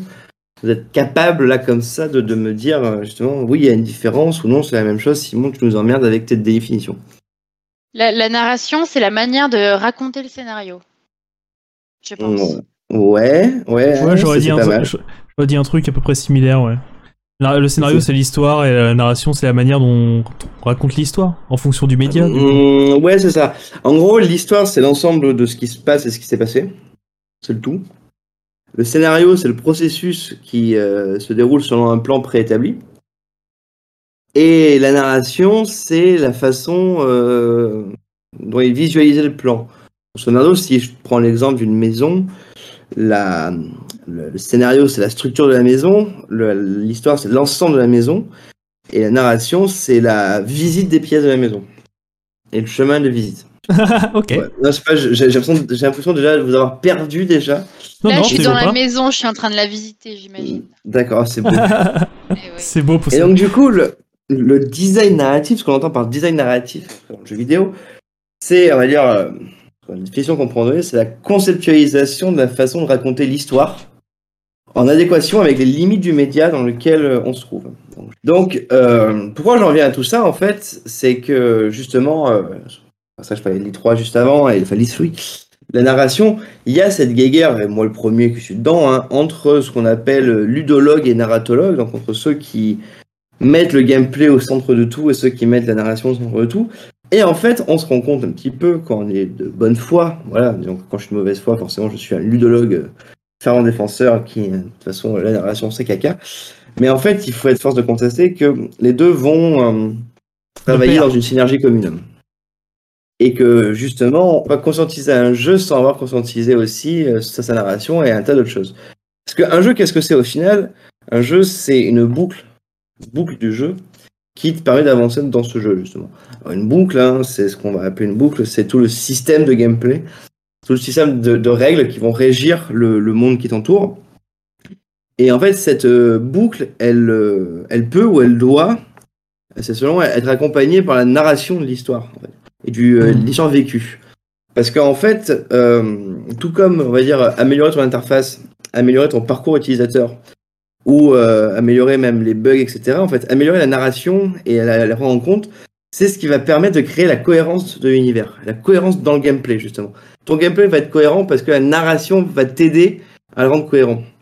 Et donc c'est pour ça que je, parle vraiment de synergie et que justement il faut pas non plus exclure le fait que la narration peut avoir un intérêt. Même si en effet, et c'est aussi à ça que, que je fais allusion, quand des jeux se veulent trop trop narratifs, le, fameux Detroit, Detroit Become Human, où David Cage euh, était là à expliquer que c'était un jeu où euh, on faisait même plus la différence entre euh, la réalité et son jeu, et t'avais des gens qui s'amusaient à faire tourner des chaises au-dessus de leur tête à cause de bugs, et où ça choquait personne dans la rue. Là où si dans la rue tu te retrouves dans la rue et que t'as quelqu'un qui d'un coup fait tourner une chaise au-dessus de ta tête, normalement deux trois personnes vont s'arrêter. Tu vois. Non, mais Et, oui, euh, c'est les limi- les limites, euh, les limites du, du média, quoi. C'est ça. Et c'est et c'est d'où le fait que la narration peut être parfois difficile en fait à appréhender dans un jeu et euh, des jeux qui se veulent totalement narratifs et qui en excluent en fait euh, la partie du gameplay du jeu. Ben en fait, c'est ce qu'on pourrait plutôt appeler des films interactifs, tu vois, si on veut être un petit peu taquin. Euh, et encore, le problème, c'est que si on les considère comme des films interactifs, on se rend compte que leur narration est en fait, vu que tu es maître du personnage, et ben tu te retrouves dans une situation où à vouloir trop de cohérence, tu ne, tu ne peux pas parce que euh, tu vas te retrouver forcément à faire, à, à pouvoir euh, créer des incohérences. Typiquement, euh, un jeu qui se veut totalement cohérent, mais dans lequel tu vas pouvoir, bah, même sans parler de bugs, juste parler dix fois à la même personne en boucle qui te disent pas d'aller faire foutre. voilà, ou de continuer de marcher tout droit, quitte à tomber dans un mur, même réel d'une maison, et continuer à marcher dans le mur, tu vois, et que les gens autour ne soient, pas en train d'appeler le SAMU. Et ben en fait, c'est ce qui fait que ta narration, quoi qu'il arrive, euh, aura du mal à s'imposer, et qu'il ne faut pas réduire, justement, il ne faut pas la, la mettre euh, Trop, en, euh, trop au centre, ouais. Voilà, parce que de toute façon, la narration dans le jeu vidéo n'est pas l'élément principal du média. Du coup, il y a plusieurs concepts en fait qui sont euh, pas éloignés de la narration classique, mais qu'on peut prendre en compte. Et euh, justement, euh, pour tout ça, je vais vous raconter, ce sera la première histoire que je raconterai, parce que je pense que je vais en faire plusieurs sur ce livre. Je, lis un, livre extraordinaire de Ronan Le Breton, qui s'appelle Design narratif, scénario, expérience de jeu. Et Ronan Le Breton, c'est un, designer euh, narratif, le, le game designer, level designer, qui euh, en fait, euh, travaille pour des, des, des boîtes depuis des années euh, de, de jeux vidéo. Il a, bossé chez à peu près tout le monde. Et euh, il a travaillé euh, justement beaucoup sur la question de l'écriture, du scénario dans, dans le jeu vidéo. Et donc il a fait un bouquin un peu pour développer tout ça. Et il, il explique, et c'est ça en fait que je voulais justement vous donner comme clé, un, peu la, la recette miracle pour qu'une série marche en fait. Il a 10 points que je vais vous euh, redonner, justement. Voilà, je, là j'avoue, hein, je, pique totalement tout sur euh, euh, Ronan le Breton, mais en même temps, euh, je lui fais confiance. Dans son livre, il prend l'exemple de euh, la série Assassin's Creed, tu vois, pour parler de ça. Et en fait, il fait le parallèle avec de la bande dessinée et des séries, où en fait, pour lui, il y a euh, 10 points qui reviennent partout, qui sont les 10 points importants dans lesquels en fait tu fais des, être des variations dedans, mais qui sont les 10 points qui créent la cohérence de ton univers. Et ensuite, pour le jeu vidéo, tu rajoutes la couche gameplay, quoi, en fait. Et alors, du coup, euh, vous allez voir, en fait, ça permet d'expliquer un peu tout, en, en 10 points, ça, ça te donne en fait tout le, le déroulé d'Assassin's Creed. Voilà, clairement, c'est ce que je vais vous faire. Et euh, ça vous permettra, en fait, bah, en ayant épuré le truc au maximum, de comprendre l'histoire d'Assassin's Creed en 10 points. Et de comprendre en fait que c'est des patterns. Donc tu commences par le story world. Voilà, donc le, story world, c'est, euh, on va dire, les arènes. C'est les lieux, emblématiques du jeu, les, points, importants euh, où sont, sont ton histoire. Donc la, la série Assassin's Creed, qu'est-ce que c'est les points importants? C'est euh, notre monde, quoi. L'histoire du monde. Mhm. Euh, les croisades, la Terre Sainte, euh, voilà, les Borgias, la Révolution française, peu importe. C'est des, des moments de, de- des moments de notre monde, tu vois. En- ensuite, tu as les- le héros, donc le protagoniste principal, qui va être identifié. Donc dans la série Assassin's Creed, bah, c'est les ancêtres de Desmond Miles, si je dis pas de bêtises. Euh, j'ai très peu, très peu joué à Assassin's Creed. Moi j'ai retenu Euh, que Ezio, hein, mais t'inquiète. Voilà, bah, bah, c'est les ancêtres de Desmond Miles en tout cas. Ensuite, il y a l'objectif. Donc, euh, bah, clairement, l'objectif identifié dans Assassin's Creed, c'est de défendre l'humanité. Hein, voilà. Euh, Simple, une- Efficace. Voilà, euh, face à une secte de méchants contrôlée par les Templiers. L'antagoniste, du coup, qui, qui est là, l'antagoniste, c'est l'adversaire du protagoniste. hein. Lui, il est là, on va dire, pour ralentir le héros. Et du coup, c'est ce qui va incarner voilà, tout cet ralentissement. Et ben, le cas dans Assassin's Creed, c'est l'ordre des Templiers. Et euh, c'est tous euh, ceux qui veulent bah, servir l'humanité, euh, vu que toi, ton objectif, c'est de défendre l'humanité, eux, ils veulent la servir, donc c'est l'antagoniste. Ensuite, tu as le cinquième point, c'est ce qu'on appelle le trigger, qui est l'élément déclencheur. Euh, donc, par- dans le cas d'Assassin's Creed, c'est le fait que les Templiers sont prêts à tout pour diriger le monde d'une pointe de fer. Une volonté qui, le joueur finit par l'apprendre, menace l'avenir même de l'humanité. Donc, chaque, chaque épisode nous dévoile un autre volet du plan machiavélique. Et euh, Ah, c'est bah, classique, ça, j'ai l'impression, dans tous les jeux. Ouais, totalement. Mais en fait, euh, c'est la- l'écriture d'un jeu, tu vois, est après, c'est la façon dont tu vas broder l'intérieur de chaque point. Mais euh, au final, tu te retrouves euh, avec des cas comme ça. Je présente pas leur série, justement, c'est très intéressant. Beaucoup de séries sont écrites en fait de la même manière, de manière procédurale. Tu as, euh, tu l'as sur euh, les experts, euh, les experts Medium et Light to Me sont écrits sur le même logiciel euh, procédural d'écriture de scénario. Et est-ce qu'il y aurait des jeux qui ne suivent pas ces 10 points et qui sont quand même des très bons jeux? Mais en fait, oui, mais en fait, c'est oui et non. C'est-à-dire que tu peux ne pas vouloir les suivre si tu veux avoir une narration cohérente. Tu vois Même Doom, en fait, suit ses 10 points. C'est juste que eux, ils sont tirés au minimum. Même Mario, le premier Mario suit ses 10 points, on va dire. Mais tiré au minimum. Et après, la question, c'est, en fonction de toi, sur ton appréciation, comment tu doses tout ça. Mhm. Donc, je continue de vous ennuyer avec mes 10 points, parce que j'ai pas fini. C'est en fonction un petit peu de juste sur où tu mets tes curseurs, quoi. C'est totalement ça. Et tu vois, le sixième point, c'est que donc le modus operandi, donc c'est le mode opératoire. C'est euh, comment, euh, maintenant que le, héros a un objectif, euh, comment tu vas faire pour mener à bien ton objectif? Et ben du coup, dans Assassin's Creed, le mode opératoire, c'est le fait que les ancêtres de Desmond Miles sont tous, des assassins qui maîtrisent des techniques d'espionnage et d'assassinat. Et donc du coup, c'est ça qui va te permettre d'avancer dans l'histoire, d'avancer pour à- à réussir ton objectif. Ensuite, tu as le payoff. Donc ça, c'est la résolution, tu vois. C'est comment tout, bah, la construction, euh, la, ton apprentissage euh, est récompensé par le payoff. De euh, Assassin's Creed, eh ben, c'est le fait que euh, tu as déjoué le plan et le résultat, c'est que bah, la- tu as sauvé, on va dire, la Terre l'espace d'un moment, quoi. Même s'il va falloir y revenir à la bagarre pour vendre d'autres jeux et d'autres suites. Pendant un certain temps, tu as sauvé le monde, quoi.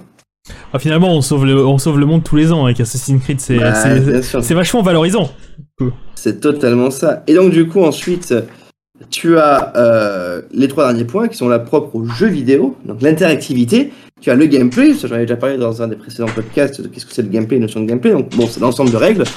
Dans le cas de de l'Assassin's Creed, c'est quoi? Bah, C'est le parcours, c'est le concept d'Animus, là, qui est la machine euh, qui permet de revivre la mémoire génétique.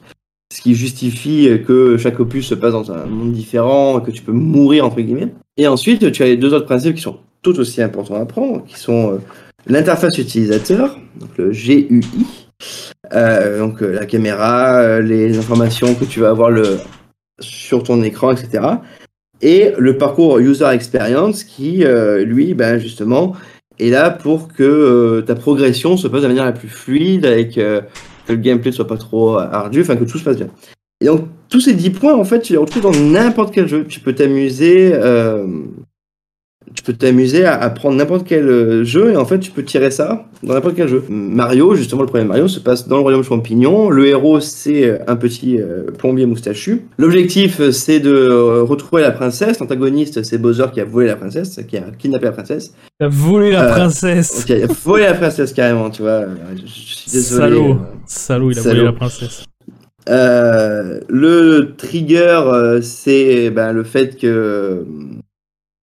Euh, Il y a plus de princesse et Toad il y vient a plus te de dire, euh, princesse et, que justement c'est la merde dans le même champignon.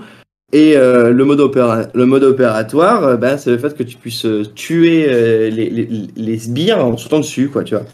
Et après, ben, le gameplay, c'est quoi? C'est du plateforme. ton GUI, donc ta partie vraiment interface, et ben c'est ce que tu vas en, en avoir. Donc c'était à l'époque très très faible. Justement, c'était très peu pris en compte le GUI. Tu vois, as des menus très simples où juste tu pouvais friser le jeu. C'est du GUI aussi. Et le parcours de user experience, on va dire, euh, qui euh, ben justement euh, fait que ton gameplay est très très fluide et qu'en fait euh, tu vas pouvoir avoir une sorte de rejouabilité. assez importante. Alors à l'époque, c'était, tu sais, avec ces petites aides en mode mettre des points. Tu vois, dans, dans, dans Ouais. le premier Mario, tu peux mettre des points. Et ben, en fait, ça donnait envie de rejouer pour essayer d'améliorer tes points. Tu vois, c'est ça. Donc voilà, ce que je veux dire par là, c'est qu'en fait, ça, c'est narrativement, c'est comme ça que tu, que tu designes un jeu, en fait. Que tu le veuilles ou non, en fait, tu as ce truc qui existe là. Et donc, du coup, ma question que, je vous ai un peu vous poser pour finir ma chronique, euh, donc, voilà, on revient sur le débat un peu narration, ludologie, euh, même si je, vous ai montré qu'il n'y a pas tant lieu d'avoir ça, à part quand justement on est dans la cour de récré, et moi le premier, hein, je râle sur tous les jeux qui euh, n'ont pas des boucles de gameplay euh, extrêmes. Est-ce que vous avez comme ça vous des exemples de jeux? Alors je sais pas déjà si vous êtes plus narration ou justement gameplay, et est-ce que vous avez des exemples de jeux narratifs dont vous auriez envie de, de, de, de, parler en m'expliquant, ou souvent en expliquant aux auditeurs, pourquoi vous les aimez et pourquoi vous considérez ça comme un, un, un bon jeu à faire, justement, et pas juste à regarder en live en stream? Il n'y a, pas la solution inverse, un jeu narratif qu'on déteste? Ah bah alors, un jeu, alors, bon, Je si, crois qu'il n'y que l'inverse qui, qui me conviendrait. si tu as envie de cracher ta bile sur euh, des jeux narratifs, euh, euh, vas-y. hein. Non, c'est pas des, c'est pas des jeux en particulier. Si les jeux auxquels j'ai joué, ceux que j'ai tentés, forcément. Mais moi, c'est un style que je n'accroche pas. Genre, je préfère euh, autant regarder une série, au moins, j'ai pas à toucher une manette et je me fais pas chier. Clairement. C'est vrai que euh, c'est compliqué. Ouais. Moi, je pense que c'est-. Enfin.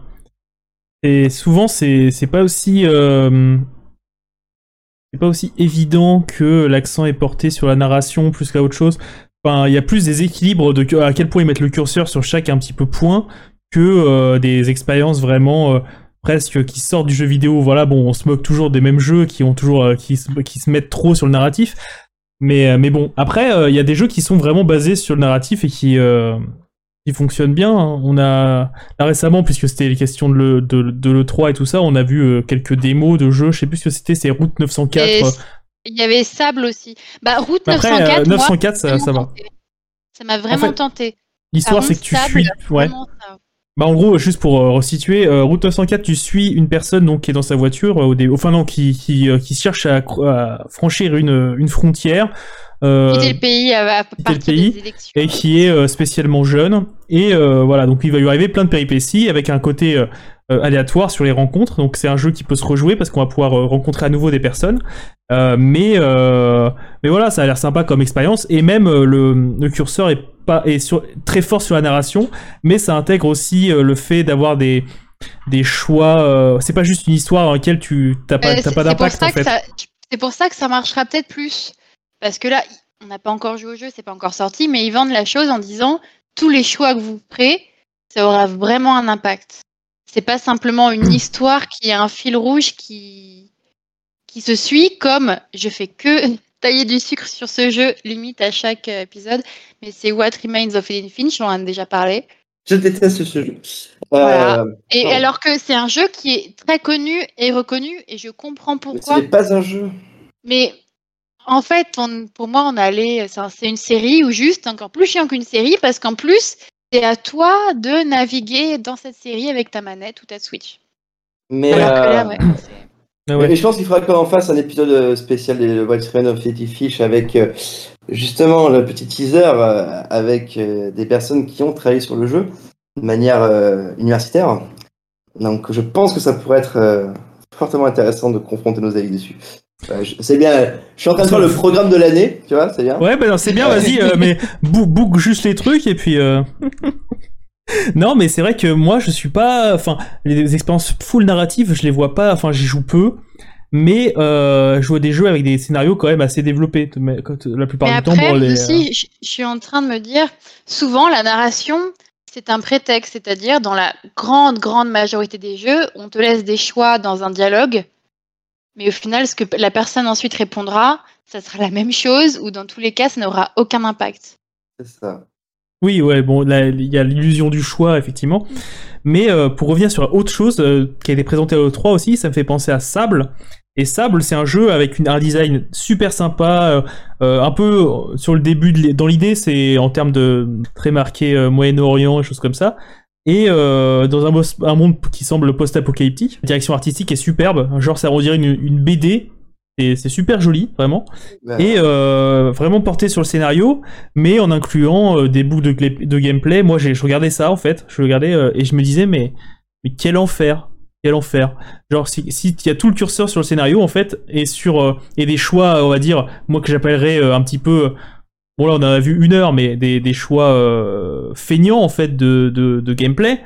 Euh, tu te retrouves avec des jeux qui sont euh, euh, comme Edith Finch et choses comme ça, et tu te retrouves avec des jeux qui valent, qui sont plus des jeux, qui sont, enfin, tu, tu navigues dans une histoire et puis euh, tu parles à des gens, mais en fait tes choix ils ont pas d'impact et puis, euh, et voilà finalement euh, l'expérience. Pourtant ça peut être encensé par pas mal de gens, mais moi je trouve que c'est des expériences, euh, enfin que j'ai pas envie de, pas envie de vivre en fait tout simplement.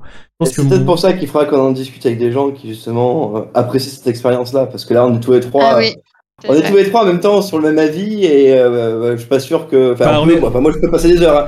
C'est vrai que vous mettez une pièce sur euh, des jeux narratifs, je peux y passer une heure à expliquer pourquoi j'aime pas ça, mais on est un gameplay. On est la team Voilà, gameplay, non, on est la on team, euh, la, la team euh, le- tuer des Ouais. choses. Moi, j'aime me battre. J'aime me battre.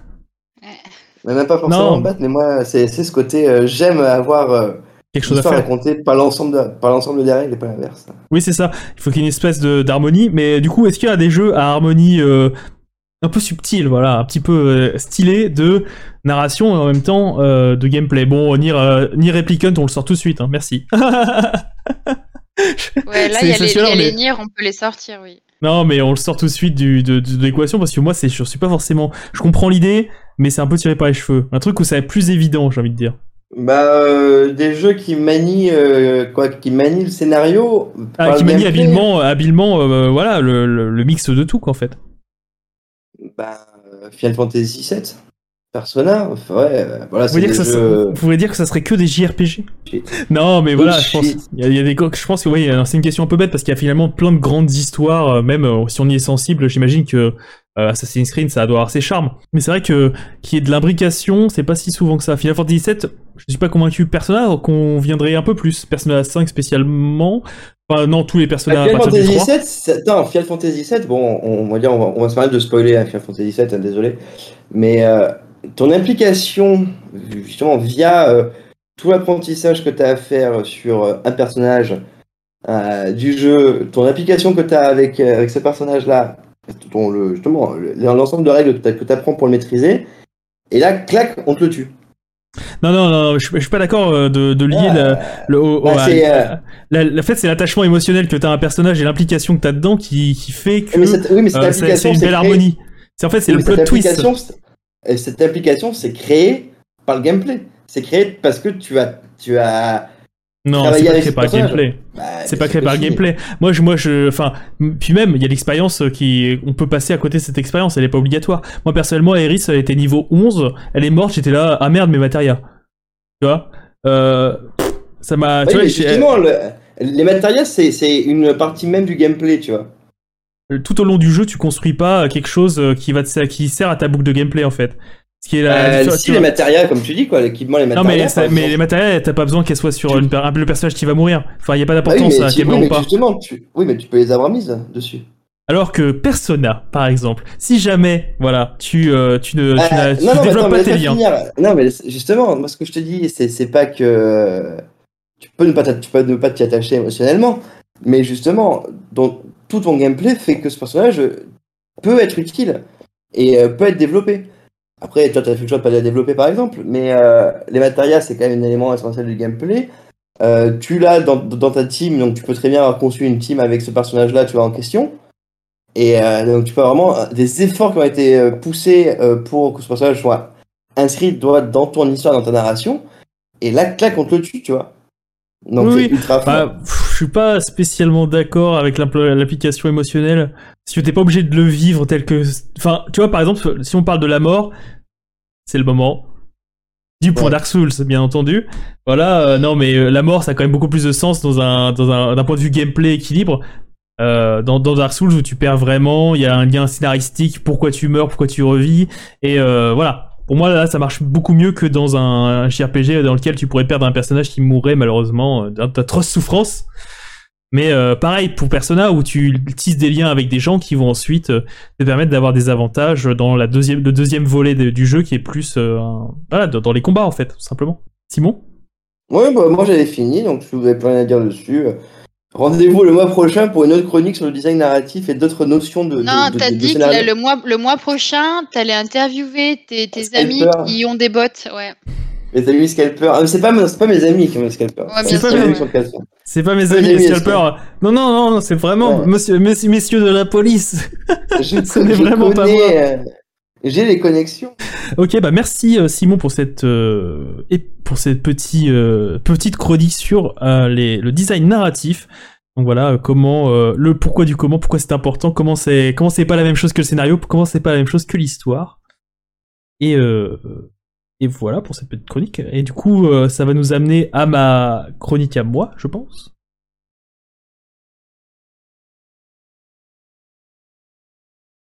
Sur ces bonnes paroles, sur la dernière chronique, la dernière chronique sobrement euh, intitulée Gacha. Mais j'aurais pu appeler aussi ça pourquoi j'aime ça, pourquoi j'aime les gachas, pourquoi j'aime me faire du mal. Mais, euh, mais voilà, c'est parti pour cette dernière chronique euh, de l'épisode 5 de La tête dans le cloud. L'idée de cette chronique, elle m'est venue en fait euh, après être retombé dans les filets de mon ex toxique euh, vidéoludique quelque part. Euh, Dragon Ball Legend, alors que je l'avais désinstallé quelques mois plus tôt euh, en en parlant à tout le monde et en annonçant que oh, euh, c'était fini et que c'était mieux ainsi. C'est pas toi, c'est moi, si mais c'est peut-être toi. arrêté la cigarette. Un petit peu, ouais, une genre d'addiction euh, toxique euh, que t'avais promis à tout le monde d'arrêter, mais en fait, euh, c'est reparti. Voilà, voilou. Et donc, j'ai parlé, j'ai commencé par parler euh, globalement du type de jeu que c'est. Et euh, Dragon Ball Legends et en manière générale, c'est gacha que je vais un peu plus développer. C'est des games as a service. Et quelque part, le game as a service, j'en ai parlé dans l'épisode 1 de la tête dans le cloud, c'est le présent et c'est l'avenir aussi du jeu vidéo. C'est déjà la plus grosse part du chiffre d'affaires de grandes entreprises du jeu vidéo. Et du coup, je vous renvoie à cette chronique de l'épisode 1 euh, sur les loot box pour les détails un peu chiffrés de tout ça. Mais voilà, on est sur des ordres de grandeur qui sont absolument dingues. C'est-à-dire qu'il y a des 50%, des 60, des 80% du chiffre d'affaires qui se font seulement sur ces types de jeux-là. Donc en gros, gros, les games as a service, comme, comme euh, juste pour le petit rappel, c'est ces jeux, voilà, qui reçoivent des mises à jour régulières et comme ça, on peut continuer à jouer euh, au même jeu, à la même licence. Du coup, je me suis un petit peu demandé euh, ce qui me plaisait dans ce type de jeu et plus loin que ça, donc du coup, ce qui me plaisait dans, les gachas et globalement sur les games as a service. Et mon premier jeu du genre, j'ai réfléchi un petit peu je me suis dit qu'en fait, c'était lorsque j'étais un jeune collégien geek et c'était WoW. World of Warcraft, un jeu qui est massivement multijoueur, qui est lancé en 2006 et qui est édité par Blizzard Entertainment. Et euh, quand j'ai commencé à y jouer, j'ai joué ensuite euh, pratiquement euh, que à ça pendant 4-5 ans, en fait. Donc ce qui m'a amené à WoW, c'est un autre jeu en fait. Warcraft 3. C'est l'histoire en gros de l'histoire, c'est l'histoire du destin de plein de personnages de différentes races de fantasy, donc des orques, des elfes, des humains, qui tous ces destins vont s'entrecroiser dans un monde très riche en termes d'histoire euh, du monde lui-même, mais même l'histoire du jeu euh, qui nous a raconté est très riche et avec un message assez nuancé, donc avec euh, des sujets comme l'esclavage, des sujets voilà de d'identité, des choses comme ça. Ça se vend très bien ce jeu en l'année de sa sortie en 2002, puisqu'il y a un million de copies en deux mois, ce qui est déjà pas mal pour l'époque. Et voilà, donc c'est ce jeu qui me fait connaître l'univers de World of Warcraft. Et j'ai passé, euh, du coup, sur Warcraft, tout simplement, j'y ai passé pas mal d'été sur le PC de boulot de mon père euh, pendant les vacances. Euh, pendant les vacances. Et avec ça, et oui, c'est comme ça. Warcraft 3, pour toujours, ça s'installait assez facilement sur tous les PC. Et donc, voilà, c'était très pratique. Et en fait, c'est l'envie, je me suis rendu compte, de continuer à jouer dans l'univers de Warcraft qui m'a fait jouer à World of Warcraft, l'univers, le, monde de Warcraft, et qui m'y fait, fait toujours retourner d'ailleurs. Euh, pendant quelques mois, à chaque sortir de nouvelles extensions, de nouvelles histoires, j'y retourne pour euh, profiter du jeu, voir un petit peu comment l'histoire évolue euh, et me rendre compte un petit peu des nouveaux enjeux. Tout ça pour dire que moi, ce qui marche avec moi, c'est l'extension des univers, de licences, d'IP, d'IP comme diraient les Anglais. En fait, je m'attache à une licence et j'ai tendance à y revenir sans cesse. Et c'est ce que j'aime au final dans les gachas. C'est l'extension presque infinie en fait sur plusieurs années euh, d'une licence. Moi qui suis fan d'anime japonais, particulièrement voilà de Dragon Ball, évidemment Dragon Ball Legend, on comprend, euh, et tous les mangas phares euh, de ce type-là ont droit à leurs jeux classiques sur console et ou sur PC, mais aussi à leur gacha mobile. Alors le gacha, juste pour vous rappeler, c'est le but du jeu, c'est un jeu donc qui peut avoir plein de règles différentes. Souvent, il s'agit, on reprend des, types de jeux assez classiques, du genre, bon voilà, pour Dragon Ball Legends, c'est un jeu de combat finalement, avec des cartes, donc on enchaîne pour essayer de contrer et de battre l'équipe adverse. Avec une idée, très souvent dans les gachas aussi, de pierre, pierre feuille, euh, ciseaux. Donc en gros l'idée c'est que voilà certains personnages sont plutôt sont plutôt forts contre d'autres personnages avec une roue des couleurs qui est enfin c'est à la place d'être pierre feuille ciseaux c'est des couleurs bleu c'est fort contre rouge rouge c'est fort contre jaune et voilà et donc on fait un tour. donc voilà donc c'est ce genre de jeu avec parfois d'autres gameplays donc on va où on va affronter souvent des vagues d'ennemis euh, de manière répétée. Voilà. Et donc euh, pour pour simplifier un peu le ce qui nous pousse à y jouer, c'est de récupérer de nouveaux personnages euh, et qui sont euh, récupérables via, l'échange d'une monnaie propre au jeu, donc par exemple des cristaux, euh, des gemmes, des choses comme ça. Et cette monnaie, elle est récupérable souvent dans le jeu, donc en faisant plein d'actions répétitives, et en payant. Donc voilà, ça permet à des gens d'obtenir tout ce que les autres obtiennent juste en jouant énormément. Et souvent, c'est assez difficile d'être extrêmement fort dans ce genre de jeu si on met pas un peu la main à la poche. Donc voilà. Donc à la satisfaction euh, d'une certaine nostalgie que je trouve à jouer à tous ces gachas, euh, ça fait revenir sans cesse, aussi à des licences que j'aime. Et euh, voilà, je me dis le matin, je lancerai bien quelques Kamehameha, or cette petite matinée, 15 minutes, c'est rien, voilà. Et au final, 15 minutes tous les jours, ça fait énormément. les gachas, ils nous font ils faire le poisson, j'ai envie de dire, avec plein de petites techniques qui te font jouer plus longtemps possible, et qui servent aussi à te faire dépenser de l'argent in fine. Donc le fait que voilà, l'argent, te, le fait de pas en dépenser de désavantages, même si souvent voilà, ils sont obligés en créant ce jeu de faire des jeux qui sont euh, tout à fait jouables sans dépenser de l'argent, mais tu es, tu seras jamais, euh, ou alors avec beaucoup d'efforts aussi fort que euh, que que d'autres personnages. Et c'est l'idée de la collection aussi qui te qui te pousse à acheter parce que tu as envie d'avoir toutes les cartes, tous les personnages, tous les toutes les variantes, tous les trucs sympas qui peuvent être peuvent être faits. Le truc important dans les gachas, c'est qu'il y a un feedback immédiat. T'as un côté dopamine immédiat, en fait. Tu joues au jeu, t'es récompensé, tu récupères des ressources, des monnaies, tu fais un truc, t'as as tout de suite une récompense, t'as des micro-feedbacks tout le temps, tout le temps, tout le temps. C'est un peu du ticket à gratter en fait. Hein, oui, mais complètement. Mais voilà, c'est un peu aussi les, les jeux de cartes à collectionner comme Magic, Pokémon, Yu-Gi-Oh. C'est ça, c'est cette idée-là de, de collection, de feedback immédiat. Ah, j'ai eu ça, c'est sympa. Qu'est-ce que je peux en faire? Faut que je réfléchisse à la stratégie autour de ça. En fait, c'est ce, ce mix, ce mix stratégie et euh, collection. Le fait de pas pouvoir toujours tout avoir, parce que voilà, bon, moi, j'ai pas envie de claquer un PEL dans, dans, dans un jeu, ça a pas de sens. Enfin, je suis quelqu'un de, enfin, quelqu'un de sensé. Mais euh, le fait de pouvoir euh, aussi composé avec mes, les ressources que j'ai réussi à obtenir pour, pour, pour affronter les autres ou affronter le jeu en lui-même. Il y a aussi un truc qui est souvent assez prégnant dans les, dans gachas, c'est que, en fait, le fait qu'ils aient accès à une licence complète et qu'ils puissent l'épuiser jusqu'à rabord, en fait, ça donne des personnages assez soignés, des, choses qui sont euh, des petits cadeaux fans, beaucoup de fan service en fait, c'est ça, c'est faire vivre la licence à l'infini en réimaginant des histoires, euh, en utilisant souvent le matériel de base, genre les doubleurs, ils ont souvent tous les doubleurs officiels, les choses comme ça, donc c'est quand même c'est quand même qualitatif. Il y a des belles animations, il y a des choses, il y a des, par exemple, des techniques que tu vois, euh, que tu vois 5 secondes qui sont reprises et que tu peux utiliser à l'envie, des choses comme ça. Donc il y a vraiment un côté ultra fan service qui fait que tu restes dans ces gachas. Ouais, dans, l'autre côté euh, un peu sympa, il y a souvent des communautés de fans ultra actives et très soudées, et euh, avec des discords, avec des forums qui sont euh, avec beaucoup beaucoup beaucoup de conseils parce que pour permettre de profiter du jeu et souvent c'est des jeux assez fournis en termes d'informations, il y a beaucoup de choses à, gérer et voilà qui te permettent un petit peu d'avancer sereinement là-dedans. Donc il y a un côté très communautaire qui est vachement sympa autour de tous ces jeux-là. Et le, le, quatrième point, un petit peu, le truc que je trouve cinquième point même, c'est que c'est des jeux qui sont sur téléphone. Et rien que ça, en fait. Rien que ça, ça fait presque le sel du gacha. C'est que c'est euh, accessible en permanence. Et tu peux jouer n'importe quand, ça s'allume vite, t'es parti pour une petite boucle de gameplay. Et euh, ah, c'est facile de, jouer, de lancer son appli et c'est beaucoup plus compliqué euh, de lancer son jeu sur une console, t'allumes, machin, l'écran de chargement, nanani. Et voilà, on est, sur, un truc très accessible tout le temps dans les transports. Et ça fait aussi clairement le, le sel du gacha. Et puis même, j'irais jusqu'à dire que dans les pays où euh, c'est plus normalisé d'avoir des téléphones que des consoles, c'est-à-dire tout, l'Asie, tous les pays moins, euh, développés, on va dire même, l'Afrique en fait finalement.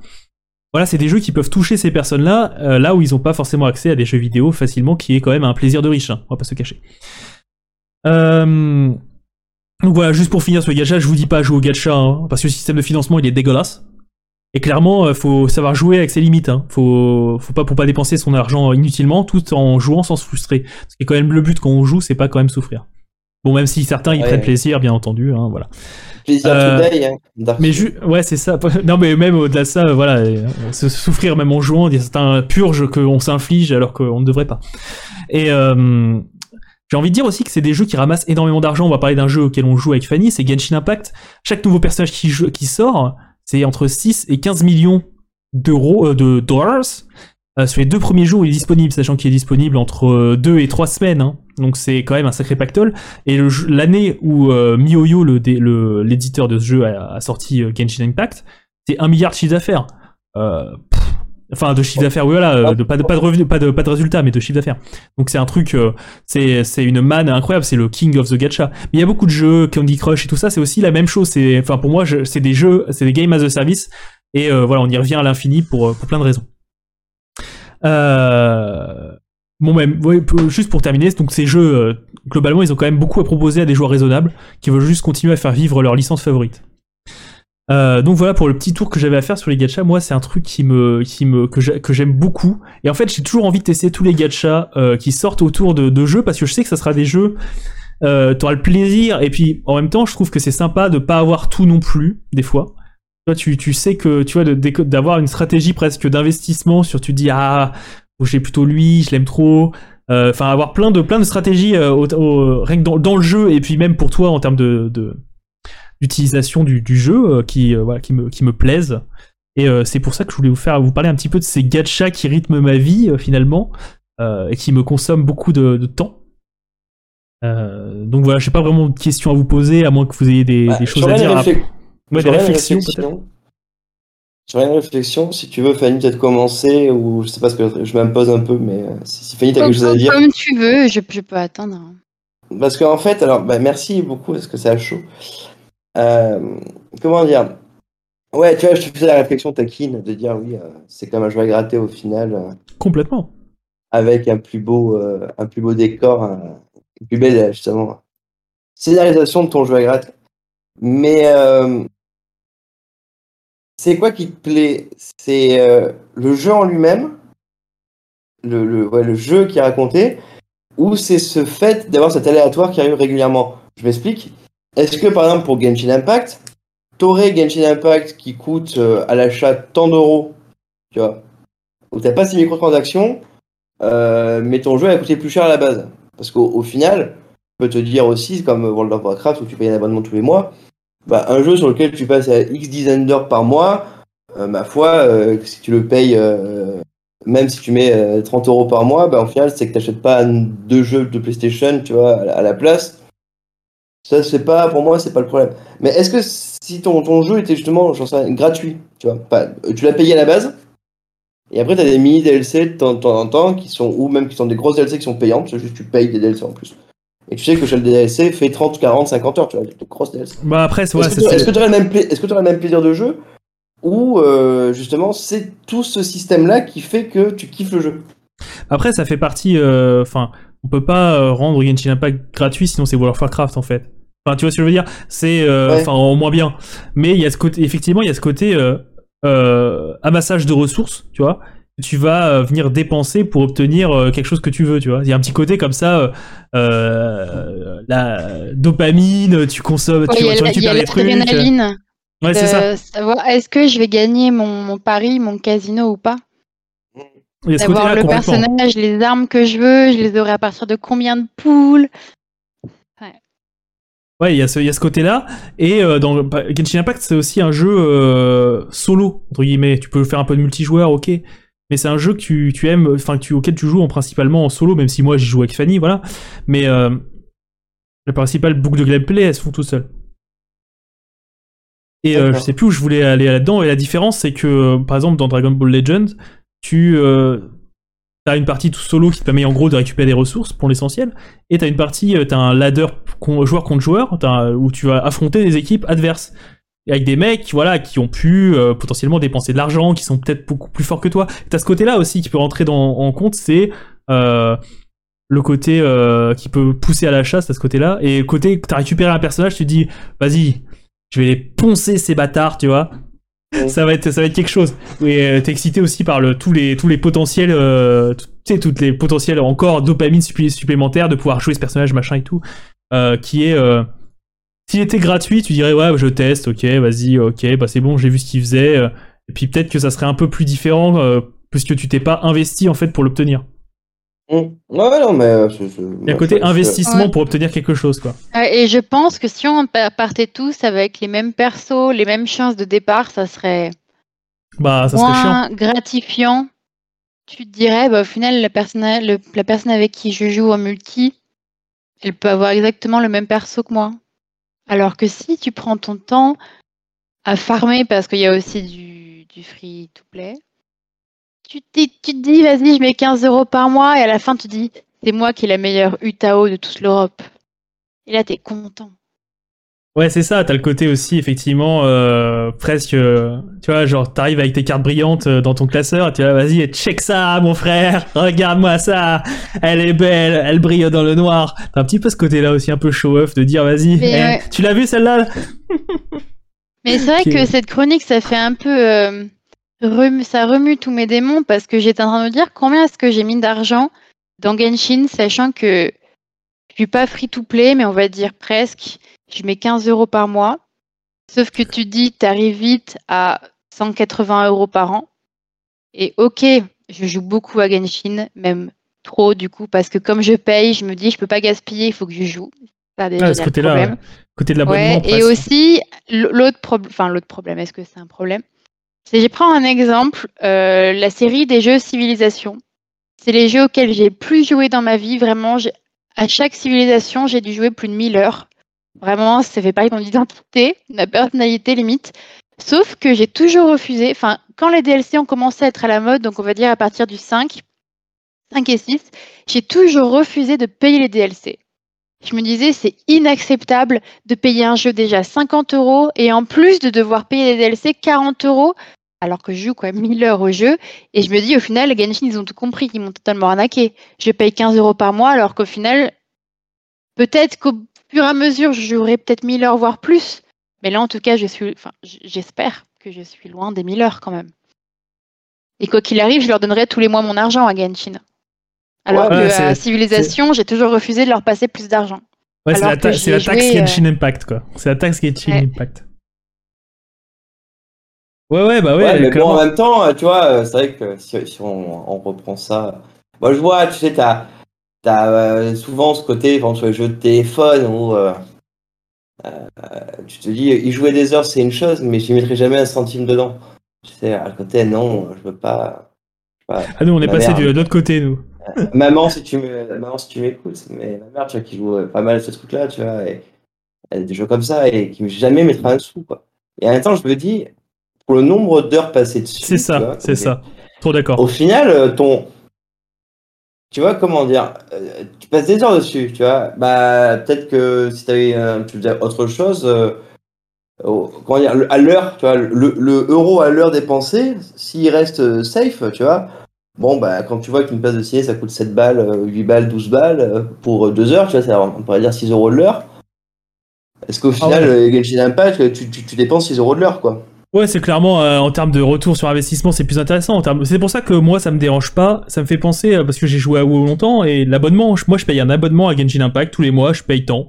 Et, euh, et ça me fait plaisir. hein. Ça me fait plaisir. Je me dis, de toute façon, voilà, ça. De toute façon, je vais y jouer. Donc, euh, pour le temps de mis dedans, ça les, ça les vaut bien ces petits 15 balles là. euh, tu vois, ça, ça, ça, mange pas de pain. Ça mange pas de pain. Ça, bien sûr, c'est une réflexion de personne qui a, qui a les moyens, quoi, en fait, tout simplement. Avant, ça me venait pas l'esprit de, de, payer pour ça, mais euh, maintenant, c'est pas. Je trouve ça logique en fait de se dire j'ai envie de profiter du jeu euh, dans sa dans son plein potentiel quelque part presque. Même si on n'est pas bloqué par ça, c'est juste l'obtention des personnages qui est bloquée par le fait d'avoir des ressources qui permettent de les obtenir. Mais voilà, ça me fait ça me- pour, pour avoir ce que j'ai envie d'avoir sans me prendre la tête. euh, moi, ça me fait plaisir de pouvoir de pouvoir mettre 15 balles et puis de me dire vas-y c'est bon. De toute façon, j'aurai ce, qui- j'aurai ce que je veux, il y a pas de souci.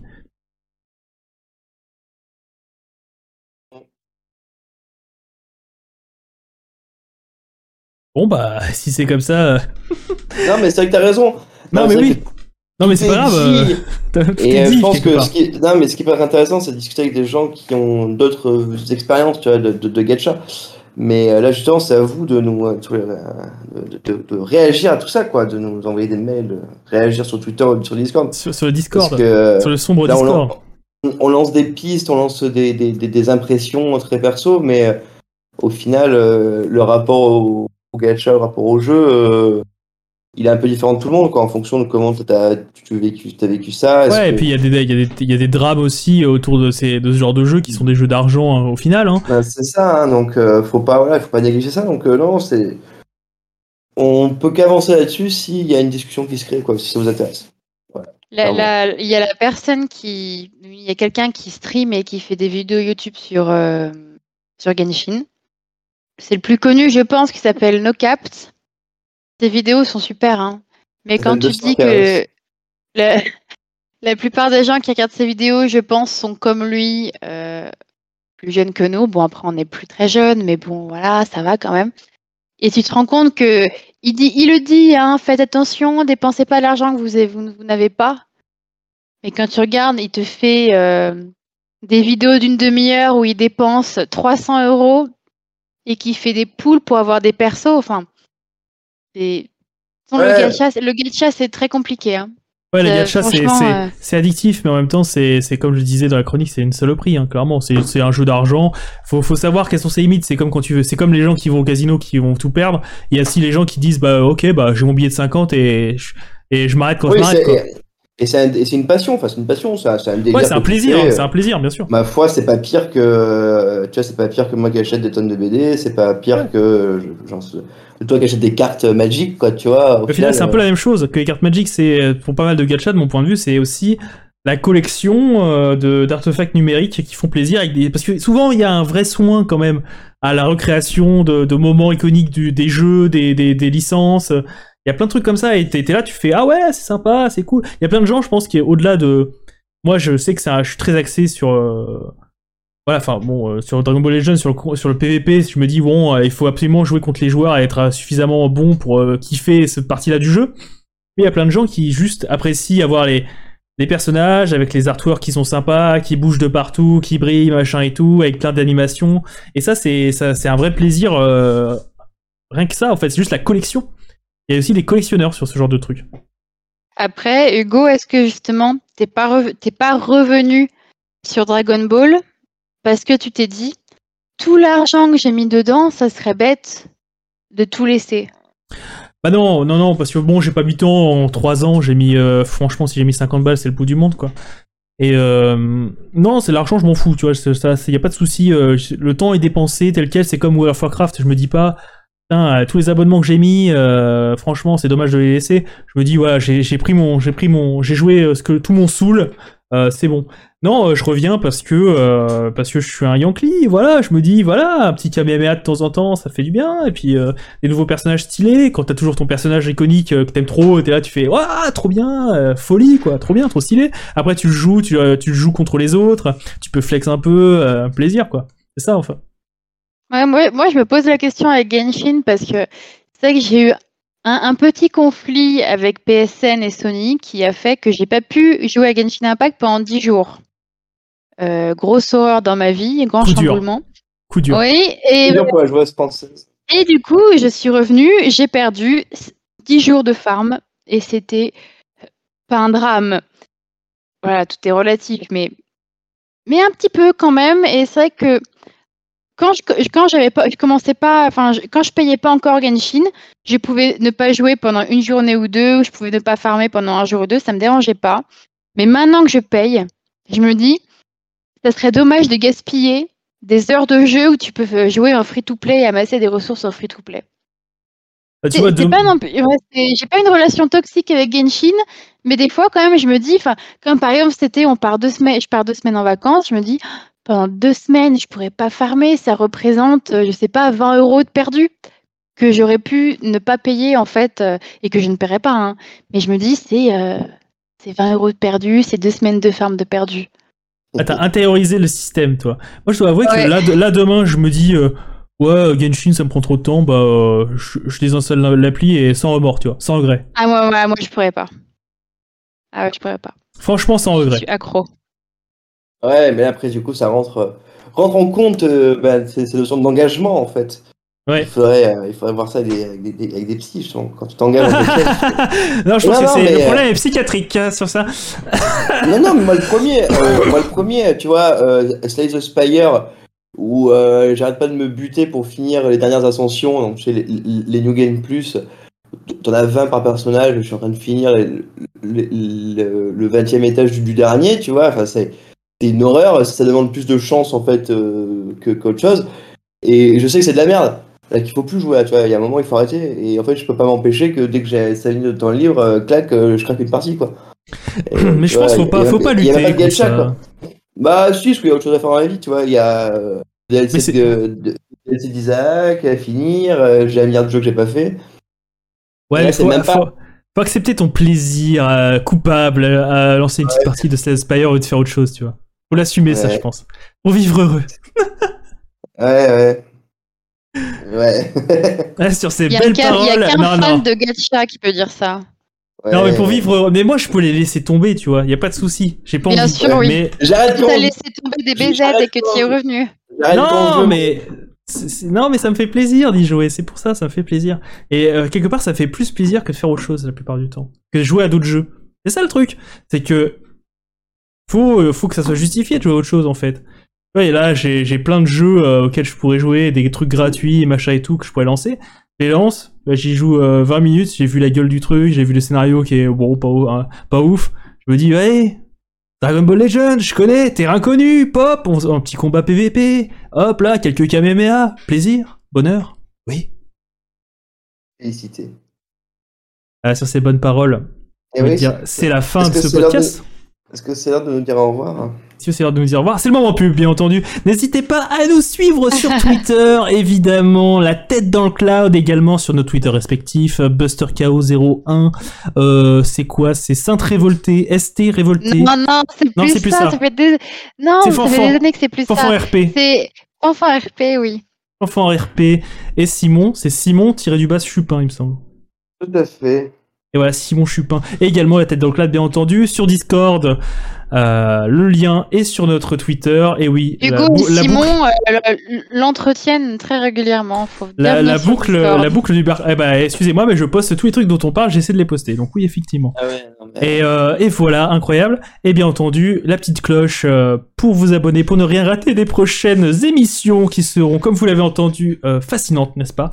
Et sur ce, je vous dis euh, bisous. À bientôt. Bisous À très vite.